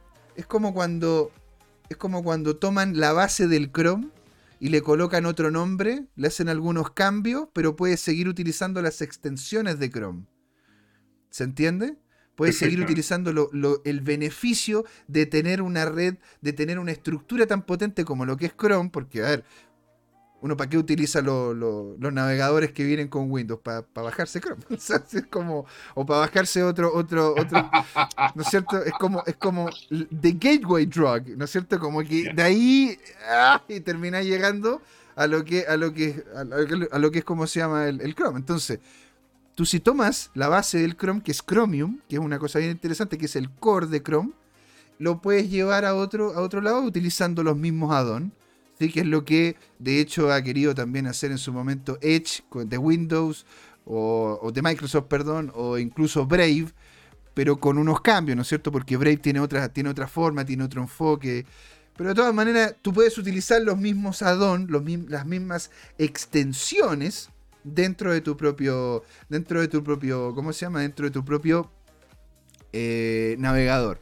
Por eso lo encontré muy interesante, como algo por lo cual, porque justamente en este, en, este último periodo se ha generado este como interés sobre lo que es Cardano. Porque Cardano, como, como lo vimos, ¿no es cierto?, en los precios que mostramos anteriormente, por lo general tocaba el dólar, se mantenía cerca del dólar y estaba ahí como peleando, llegaba más de alguna sombra tocando el valor del dólar pero ahora está empezando a repuntar, ¿sí? Entonces aquí, aquí nosotros vemos, ¿no es cierto?, de que de hecho lo que, lo que comentan dentro de la gracia que se quiere hacer acá, vinculando los contratos, los contratos que son de Ethereum, es poder extender la, la, layer, ¿cómo se podría decir? La capa, extender la capa del protocolo blockchain hacia lo que es ¿no es cierto?, las estructuras de contratos inteligentes y poder, poder implementar un sistema, un ecosistema de herramientas de primera calidad. Es decir, vas a poder tener un traductor de lo que es Cardano, Ethereum, Ethereum, Cardano. Imagínate, o sea, vas a poder hacer interacción dentro de la misma red con un token, al igual como lo, como lo, hacen en este momento los de Polkadot, ¿no es cierto? Pero con lo que es la red de Cardano. Y eh, vamos a, van a hacer un desarrollo y release, una, una entrega, ¿no es cierto?, de aplicaciones hacia, hacia, hacia lo que es el usuario principalmente, el usuario final. Así que yo lo encontré como algo muy, muy interesante, algo que va a tener un potencial muy grande de, crecimiento. ¿No es cierto? Sobre todo porque, porque también a Cardano han llegado una cantidad de proyectos que no dejan de ser importantes. ¿ah? O sea, hay que, hay que tomar en cuenta de que Cardano, Cardano no era, era, era la mitad de la mitad de lo que es ahora. Hace, hace, hace la nada atrás. La mitad de la mitad de lo que era ahora y la cantidad de personas que han terminado llegando es importante. otra cosa que también encuentro yo muy, muy interesante que podrían revisar ustedes es el canal de YouTube que tiene el creador de Cardano. Ya. Ah, mira, me, colocaste una cara como que no sabía. no, no tengo idea. Ese tipo hace más contenido que nosotros. Ese tipo todos los días hace un video de una hora hablando, bueno, una hora puede ser entre 20 hasta 25 minutos, hasta una hora, hablando sobre lo que está pasando en el mismo ecosistema. Y de ahí, de hecho, es donde terminan sacando también mucha información. Personajes como, como, como yo, el pobre José, o personajes, ¿no es cierto?, que, son muy reconocidos porque hacen evaluaciones serias y técnicas sobre, sobre, la, sobre el, tema el tema de Cardano. Ahí es donde, de hecho, eh, ahí fue donde empezaron a salir las primeras noticias sobre las posibilidades de con los contratos inteligentes ahí mismo. ¿Sí? Entonces eh, les quería mostrar eso. Y bueno, también otra cosa importante que es muy interesante, que la keyword, que es como lo que podríamos decir, bueno, en Google tú tienes algo que se llama Google Trends, que son cuántas personas están buscando tal tópico o tal tema en específico en este momento. ¿Sí? Lo cual es muy interesante. Eh, la gracia de Google Trends es que tú puedes, eh, puedes entrar y decir, ok, a ver, coloco CryptoTime. ¿Cuántas personas han googleado CryptoTime? ¿Cuántas de esas personas están ubicadas en qué lugar? ¿Cuáles son, me entiendes? O sea, como tener información, datos de lo que son búsqueda de tópicos en específico y la, y la palabra o, el grupo de palabras comprar Cardano está dentro de sus tres meses más altos. O sea, aquí solamente había llegado, había llegado allí en, el valor, en el valor de. En el valor que habíamos visto antes cuando estaba topando los dos y medio. Ahí, cuando estaba topando los dos y medio, estaba estaba justamente a este mismo nivel de importancia. Qué, qué interesante. Déjame hacer un comentario intermedio. y es lo siguiente. Eh, fíjate que el interés en Bitcoin para las búsquedas en Google, la tendencia muestra que estamos en años bajo. Eso significa que las compras de Bitcoin probablemente son gatilladas por los agentes institucionales y no por el retail. O sea, eh, la gente nueva, la que quedó medio traumada, que vivió a pérdida, no está ni ahí con Bitcoin. Mm, Espérate nomás que se supere, de que a, uno a tres meses más se supere el máximo histórico. Esto no es predicción, eh, es, simplemente un escenario posible. Yo soy como el Doctor Strange, ¿no? Veo miles de, escenarios a futuro. Me quedo con los más alcistas en general. Yo ya estoy, esperando ahí que un día me mires y me hagas así, como esa, como esa escena donde él hace, este es, este es el, este es el, el momento, y ahí ya estemos estemos tranquilos, estemos en otros lados, qué sé yo. Vamos a seguir haciendo esto porque a mí me encanta, me encanta compartir con todos ustedes lo que nos están viendo, con, con don Jorge. Pero imagínate, el poder ver de que de hecho acá estemos en este momento. mira, o sea, mira, mira, mira la, temporalidad que tiene este gráfico. O sea, partiendo desde, desde el 2021, ¿no es cierto? Pero, pero mira, llegó, tuvo como se llama su baja acá y ahora Mira dónde está. Está con un mm. nivel de interés. Interesante. Mm. De, o sea, que, que de hecho sale el 100 porque es uno de los explícame más. un poquito. ¿Qué cosa? Eh, ¿por, qué esto es importante? que ¿El interés cómo se relaciona eh, con, por ejemplo, el precio? Buena pregunta. ¿Cuál, ¿Cuál, es la lógica de esto? Porque, ¿qué pasaría si yo te dijera que te quiero vender un un pitos, un, no sé, un, un trust, algo así como una palabra rara, un... Lo primero que hago es, le pregunto a San Google. ¿Te das cuenta? ¿Qué pasa? es que yo te digo, oye, te quiero vender un bla. Eso, ahí vaya mejor. Te quiero vender un bla. Y tú me dices, ¿pero qué es un bla? no, sé no sé qué es un bla. Entonces tú dices, bueno, yo te explico, bueno, un bla es esto, esto y esto. Y tú claramente, como la gran mayoría no tenemos mayores capacidades de, expresarnos de forma correcta, incluyéndome, lo, lo, que haces es buscar, digo, bueno, voy a investigar un poco más sobre este tema. ¿Sí? Sí. Y eso hace de que el, haya un movimiento hacia allá.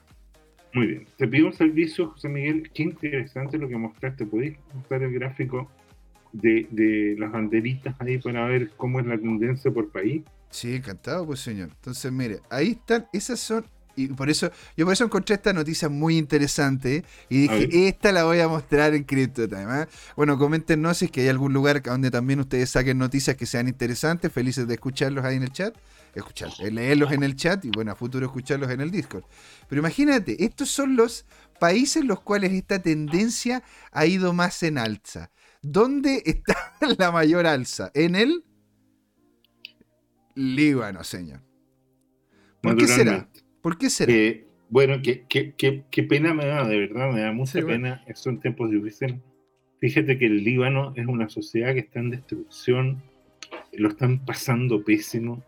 Eh, desde, desde, desde que todos los problemas, por todas las inmigraciones, las guerras que le llegan en el entorno, en la vecindad, tuvieron esta explosión en el puerto que causó cientos de muertos, destruyó eh, infraestructura, destruyó productos, destruyó la moneda del país, la moneda se depreció, eh, creo que sobre un 90, 95%, en la práctica vale nada. Mm. Y, por eso es que las, personas están huyendo de las cripto. Y, y, bueno, es duro pensar que si alguien tenía dinero en el banco, ese dinero se desaparece de un día para otro por, por, por, puede ser por la decisión de un, de un regulador, de un banco central, puede ser por la decisión de un político, del presidente o del Congreso, por una mala decisión. Así es. O puede ser por, un, por una catástrofe, digamos. Pero lo concreto es que tú juntaste tu dinero, lo invertiste, lo dejaste ahí, pensabas comprarte algo, un pequeño bien raíz, un, auto, lo que fuera, y, y se destruyó de un día para otro. Eh, no, eso es terrible. Y a, y a, escala nacional, ese es el tema de fondo. Entonces, hoy día, eh, el Líbano efectivamente es una sociedad en descomposición. Mira, yo quiero compartir en el chat, voy a ver si tengo acceso al chat. Me voy a conectar el Twitch, ¿ya? Eh, no, no tengo. Eh, no sé si, pero lo voy a colocar para que tú lo coloques en el chat. Sí, señor, mándamelo por, y, mándamelo lo voy a conectar. Mira, por favor, copia en nuestro, en nuestro WhatsApp o en, o en el en, en, nuestro chat eh, de, de, cada plataforma. Copia este, este artículo que lo encontré espectacular. Mira, hay una revista que me gusta mucho que es la Bitcoin Magazine, a propósito que tú mostraste. Sí, mándamelo, por, mándamelo por WhatsApp, por favor. Eh, ya, te lo mando por WhatsApp. ¿Sí? ¿Y qué, ¿Y qué, pasa con ese, con, esa, con ese artículo? ¿Sobre qué habla en específico? Mira, el artículo habla de lo que yo sinteticé brevemente sobre la destrucción de los días Bitcoin, ¿ah? que es una métrica eh, eh, y es un artículo que voy a proyectar ahora. Esto tiene su qué. Mira, el, la Bitcoin Magazine es espectacular, a mí me encanta. Yo la sigo desde hace mucho tiempo. ¿Ya? Pero aquí pero, espérate, mira, como estoy compartiendo yo, ¿te parece ¿Ya? que yo, lo, yo, yo abra el link acá? Ábrelo tú. Ábrelo aquí, tú. Está, aquí está, porque lo ya, estoy, como entonces, estoy mira, compartiendo yo. Eh, la Bitcoin Magazine vuelve un poco atrás y coloca solo Bitcoin Magazine para darle contexto, ¿ya? Así como Coindesk tiene una sección noticiosa, pinten el logo, esa es la Bitcoin Magazine, ya tiene artículos muy interesantes, algunos muy técnicos, otros más sociales. A mí me encanta, como te digo, es esta, esta, esta revista, ya esta comunidad, y, y, si ahora vas al detalle que lo que, te, lo que yo te mostré, lo interesante es que hace un análisis muy técnico, Ajá. pero el contenido es tan tan bueno que la conclusión y otras cosas más interesantes es, van en la sección pagada. Y la sección pagada es muy cara, en mi opinión. Ah, Yo bueno. no la podría pagar. Cuesta 49 dólares mensuales. O sea, no deja de ser ah, casi 600 dólares al año. Eh, Y- y bueno. por, por un por unos contenidos, pero en mi opinión esto los vale. Fíjate que ahí están los gráficos de Glassnode, los hemos discutido anteriormente, pero aquí, como te digo, es una, una analítica de mayor valor. Y lo que muestra, mira, pon ese gráfico, por favor, y si lo puedes agrandar mejor todavía. Este, Lo que este- muestra este que es que acá, cada ¿no? vez, mira, cada vez que había un pique en el precio histórico, lo que ocurría es que se destruían días. ¿ya? Y lo que yo intuyo, lo novedoso, es lo que te digo ahora. Ahora eso no está ocurriendo. ¿Qué significa eso? Que eh, no hay liquidación, no hay oferta. La gente, la gente, ¿por qué va a vender a un precio si, ya estamos por llegar al alto histórico? ¿Por qué vamos a vender si estamos bajo el precio histórico? ¿Qué, qué, sentido tiene? Claro. ¿Y pa- para qué? ¿Para quedarte en dólares que se están depreciando? ¿Para comprar pesos chilenos que también se están depreciando? Entonces, eh, eh, Bueno, eh, y, otra- y otras monedas también que lo están haciendo, ¿ah? Se está depreciando el, el- el peso colombiano, se Mira, está depreciando el, peso peruano, el, peso argentino. No, O pero, sea- pero, pero mira, sí, aquí es como que tuvieran una carrera hacia la muerte. Todas las monedas se están depreciando porque todos los bancos centrales, excepto unos muy poquitos, están em- emitiendo como, como si no hubiera un mañana. Este, es una carrera desaforada, es una locura en Estados Unidos. Ahora, en Chile no, no hay depreciación, lo que, perdón, no hay, no hay emisión eh, inorgánica por parte del Banco Central. El Banco Central es administrado por criterios muy técnicos. Pero la moneda, el peso chileno se está devaluando por todo lo que ha pasado. Por el estallido social en octubre del 2019, por la crisis sanitaria en el 2020, por eh, los retiros de las AFP y que provoca un aumento del circulante, y, por los IFA. O sea, como dice el JP Morgan, eh, dijo en Chile, con el cuarto retiro, quieren configurar la tormenta financiera perfecta. Y entonces, eh, a mí me da una ambivalencia, porque igual este es mi país. Eso- Eh, Yo soy ingeniero y pienso con criterio de sustentabilidad. Cuando uno hace locuras y no cuida las cosas, uno rompe las cosas, rompe los sistemas. Si mm, uno arma sistemas que no son sustentables, como el caso de, del cambio climático que estamos provocando con nuestro antropocentrismo, entonces vamos a tener un país de, perdón, un planeta devastado con cambios ecológicos gigantes y que van a terminar causando más temprano que tarde decenas o cientos de millones de migraciones y muertos, ¿ya? Muertos pero gigantes, con unos daños a las sociedades terribles. ¿Por qué? Porque en su momento se tomaron las opciones fáciles y, y que es, por ejemplo, seguir contaminando.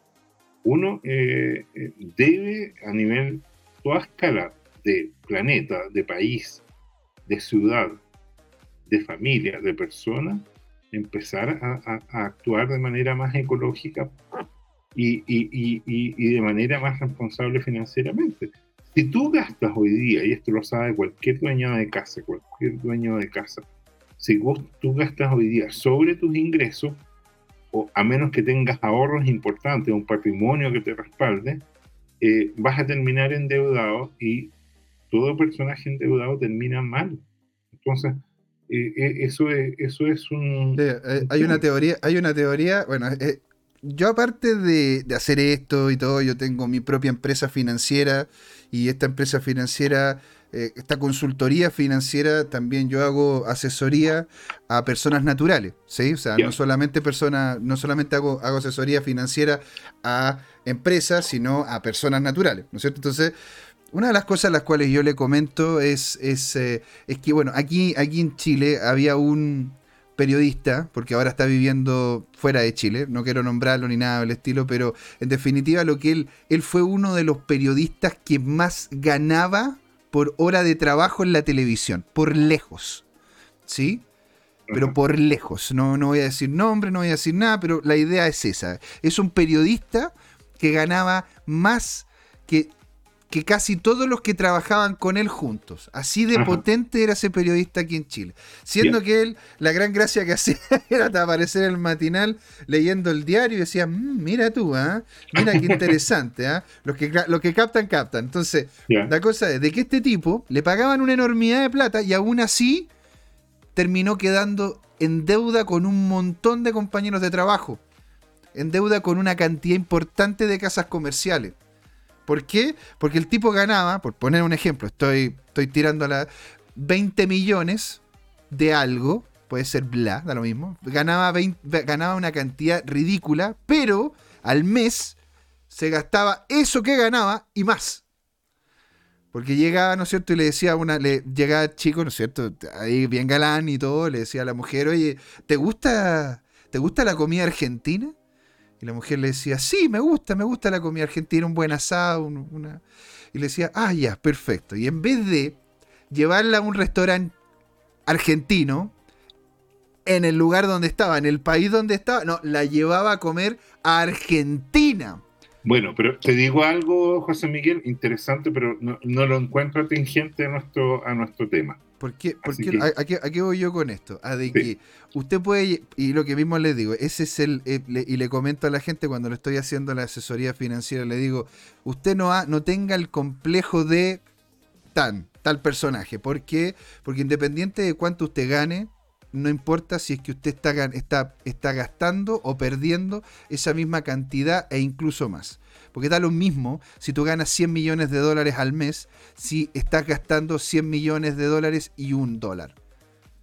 Da lo mismo, da lo mismo. Lo importante es cómo poder ordenar tus, capitales, tus gananciales, para poder vivir por debajo de tus capacidades y así obtener siempre una rentabilidad sobre lo que estás mensualmente recibiendo. Ya, oye, eh, bien, entiendo tu punto. Mira, para terminar... ya, estamos, bastante... Sí, sí. Yo, yo quiero terminar eh, compartiendo, déjame ver si lo ubico ahora. Quiero que proyectes... Mira, ahí tu, micro, no, no entendió, ¿eh? ya, tú sabes. ya, pero, pero eh, no, no parandulicemos el, el canal, ¿ya? Entonces, mira, quiero que proyectes este, esta página, eh, eh, esto es súper técnico lo que voy a, lo que voy a mostrar, ¿ah? pero la idea es ir educando este tema. Eh, fíjate que, por favor, te lo copié ahí en el, en el canal. Derivit es un sitio, ¿no es cierto?, que sigue, como dice ahí, es, es, un exchange de, de los futuros y opciones de las criptos, ¿ya? Ese es el sitio que proyecta. Entonces, para, terminar y, proyectar el cuento, eh, la gente que sabe tomó posiciones eh, cortas porque de aquí a mañana el precio del Bitcoin podría caer cercano a 44 mil. Si no cae cercano a 44 mil, entonces lo que ocurre es que, es que bueno, eh, es una tendencia así. ¿Qué es lo que pasa? Te decía, mira, mira según Coindesk, eh, mañana, eh, cuando expiren las opciones, el mercado debería converger a lo que se llama el punto de máximo dolor. ¿Te acuerdas que te dije eso? El max pain point. y según Derivative Exchange, que es la página que te estoy mostrando, para agosto, para las opciones que expiran en agosto, es decir, mañana, de Bitcoin, este punto es 44 mil dólares. ¿Cómo lo vemos acá? ¿Cómo lo vemos acá? ¿Esto eh, aquí mismo? ¿Cómo podemos ver el, eh, precio que comentas tú que estarían convergiendo? El precio que comento eh, está en opciones, déjame ver, está en futuros. Porque yo aquí estoy, en, espero que me, porque no es perpetuo, o sea, claro, porque aquí de hecho, aquí lo notamos, de que tenemos el 27 de agosto del 2021 están hay una serie de hay una serie hay una serie de opciones acá. Ah, no, perdón, esta, esta es, este es BTC USD, USDT. Acá están las opciones. Estas son las opciones. Ahora estamos viéndolas acá. Oye, mira la cantidad que está, que está por expirar, ¿eh? no deja de ser. Mira, las cosas que. Lo primero para entender. Esto es súper técnico, ¿ah? insisto. Lo primero es entender que eh, este invento, ¿no es cierto?, de los mercados de futuro es una forma de, ir generando señales de precio también. Porque el precio de un, bien se construye entre el precio spot puntual que está en el mercado ahora y el precio futuro en el cual se están transando los contratos. ¿Ya? Mm, mm. Y entonces, efectivamente, lo que ocurre, ¿no es cierto?, es que se, se, transa en, en estas opciones, si tú te fijas, de, de, precio, ¿no es cierto? Eh, que vencen, como dice ahí, en 7 horas y 50 minutos. Déjame ver porque yo estoy viendo la página y, quiero ir a ver qué es lo que estás proyectando tú. Eso mismo. ¿Ya? Entonces, eh, bueno, eh, cada una de las personas toma posiciones y, como decía, predice precios o, compra y vende, toma opciones de, de, pero, put. pero, para, poder para poder irlo redondeando, ¿no es cierto? ¿E-, ¿Esto qué significaría? De que una cantidad, cantidad importante... Eh, mira, José Miguel, las opciones es como para un programa completo. No es para explicarlo ahora. No, no, no. lo, que yo quería, lo que yo quería era puntualmente eh, comentar la noticia que está sacando Coindesk sobre este sitio y referenciar este sitio. Nada más que eso. Y comentar, como te digo, que el precio de todas estas opciones que se transan en este sitio, eh, la señal de precio son 44 mil. Ver el detalle de la página yo creo que no aplica en este momento porque primero tendríamos que partir explicando lo que es un call y lo que es un put. claro, eso ya es para... Eso, es, eso, es un, es un programa entero. ¿Les, parecería bien interesante a, la, gente, que, a, lo que nos ven acá, Tomicro, ¿no es cierto? Al Tomicro 2, no sé, a todos los que nos estén escuchando, ¿les parece interesante poder hablar sobre lo que son las opciones y cómo podría afectar? Mira, nos comentan de que sí, por lo menos acá. Así que mira, podría ser un tópico interesante para poderlo colocar en el pipeline. Muchas gracias, chicos. Definitivamente, lo es, definitivamente. Buenísimo. Así que, mira, y, por último, eh, déjame compartir para que, para que tú lo proyectes ahí y, y en el chat. Yo no tengo acceso, perdón, por el, voy a crear una cuenta, o sea, voy a, sí, voy a crear una cuenta en Twitch como, como para poder chatear. Eh, y, me mandaste la misma, me mandaste el mismo link. Te mandé la misma, no, te, quiero copiar el. Eh, no lo agarró bien con el, con el clic. Aquí está. Ahí, me, estaría llegando. Yo, creo que con eso terminamos. Con eso eh, estaríamos terminando. está, ha estado buenísimo, la verdad que es muy bueno, porque anda conversando sobre este tema, lo que está pasando con Cardano y bueno, trayendo un poco lo que es el, lo, lo, que un amigo me dijo, me dijo, mira, si esta semana vas a hacer un, vas a hacer un streaming, me dijo, yo lo que más quisiera que me diera es sosiego. Y yo le dije, ¿por qué? Porque está todo bajando, pues, me dice. Entonces, quiero que me, que me des sosiego, quiero que me tranquilices de que esto no va a volver a ocurrir lo que vimos anteriormente. Yo le digo, a ver, esto tiene más pinta, y esto sigo diciéndolo yo, no es una, no es, una, no es, algo que yo esté leyendo, estoy viendo constantemente el mercado, estoy sabiendo constantemente lo que está ocurriendo, pero dicho eso, yo personalmente no. esto tiene una estructura, según lo que estoy viendo yo, ¿no es cierto? De más una toma de ganancia del mercado y lo que a futuro se viene, y con lo que hemos comentado también de Cardano, es una buena opción para poder empezar a darle una vueltecilla. ¿Sí? A ver, acá tenemos Coindesk. Entonces dice, big, big expiration date closing watches the market eh, moves toward match pain points. Sí, pues acá está diciendo de que la... Que es, lo que acabo de decir. Exactamente. ¿Ya? Pero lo que es interesante es que hay un video que muestra la gráfica de las opciones y tú puedes ver los niveles escalonados. Este, este en el fondo es el resumen, ¿no es cierto?, de las opciones. Entonces, si, si gustas colocar eh, más eh, eh, en, maximizar ese video y congelarlo en el gráfico, por favor. Entonces, a grandes de, A ver, aquí. Déjalo que transcurra y, después cuando se proyecte completo le pones pausa. Ahí, pausa, por favor. Aquí, aquí, ¿no? Worthless. According to Derek. Maravilloso. Aquí y lo maximiza. Maravilloso. Entonces, ¿qué nos está diciendo esto? Esto nos está diciendo que las expectativas son alcistas, ¿te fijas? Mm. Entonces, fíjate que las opciones que están venciendo, ¿no es cierto?, para agosto, ¿no es cierto?, están, eh, hay más calls que puts.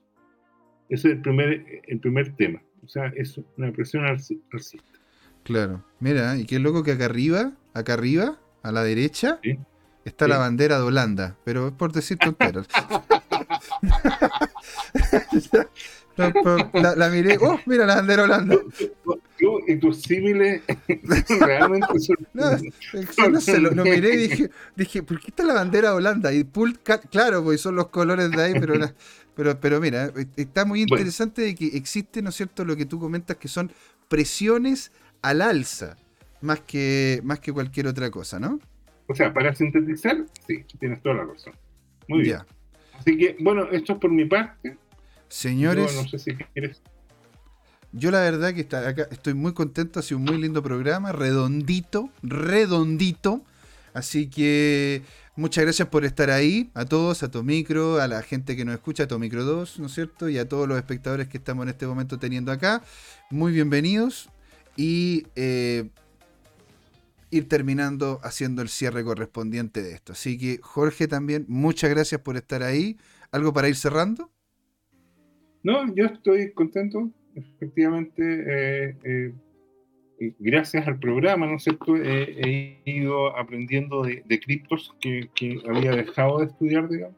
Había colocado muy, Mira qué simpático. Ahora ya descubrí el chat Ah, descubrí varios chats. Tengo en WhatsApp comentarios de parientes que nos están siguiendo y Tommy creo que dice que fue muy buen programa. ¿Ves? Entonces ya con eso estamos entonces haciendo el cierre. Y, hay un Tomicro, hay un Tomicro clon, ¿ah?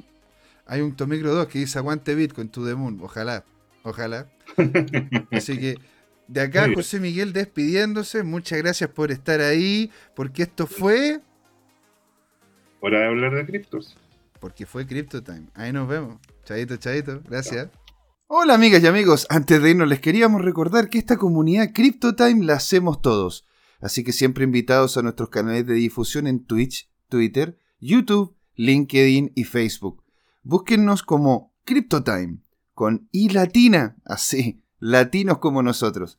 Los esperamos para intercambiar información, hacer nuevos amigos y conexiones en este hermoso mundo del blockchain y las tecnologías descentralizadas. Los invitamos a suscribirse para recibir información sobre nuevos episodios y les mandamos un gran saludo de acá, Jorge Gatica y José Miguel. Nos vemos.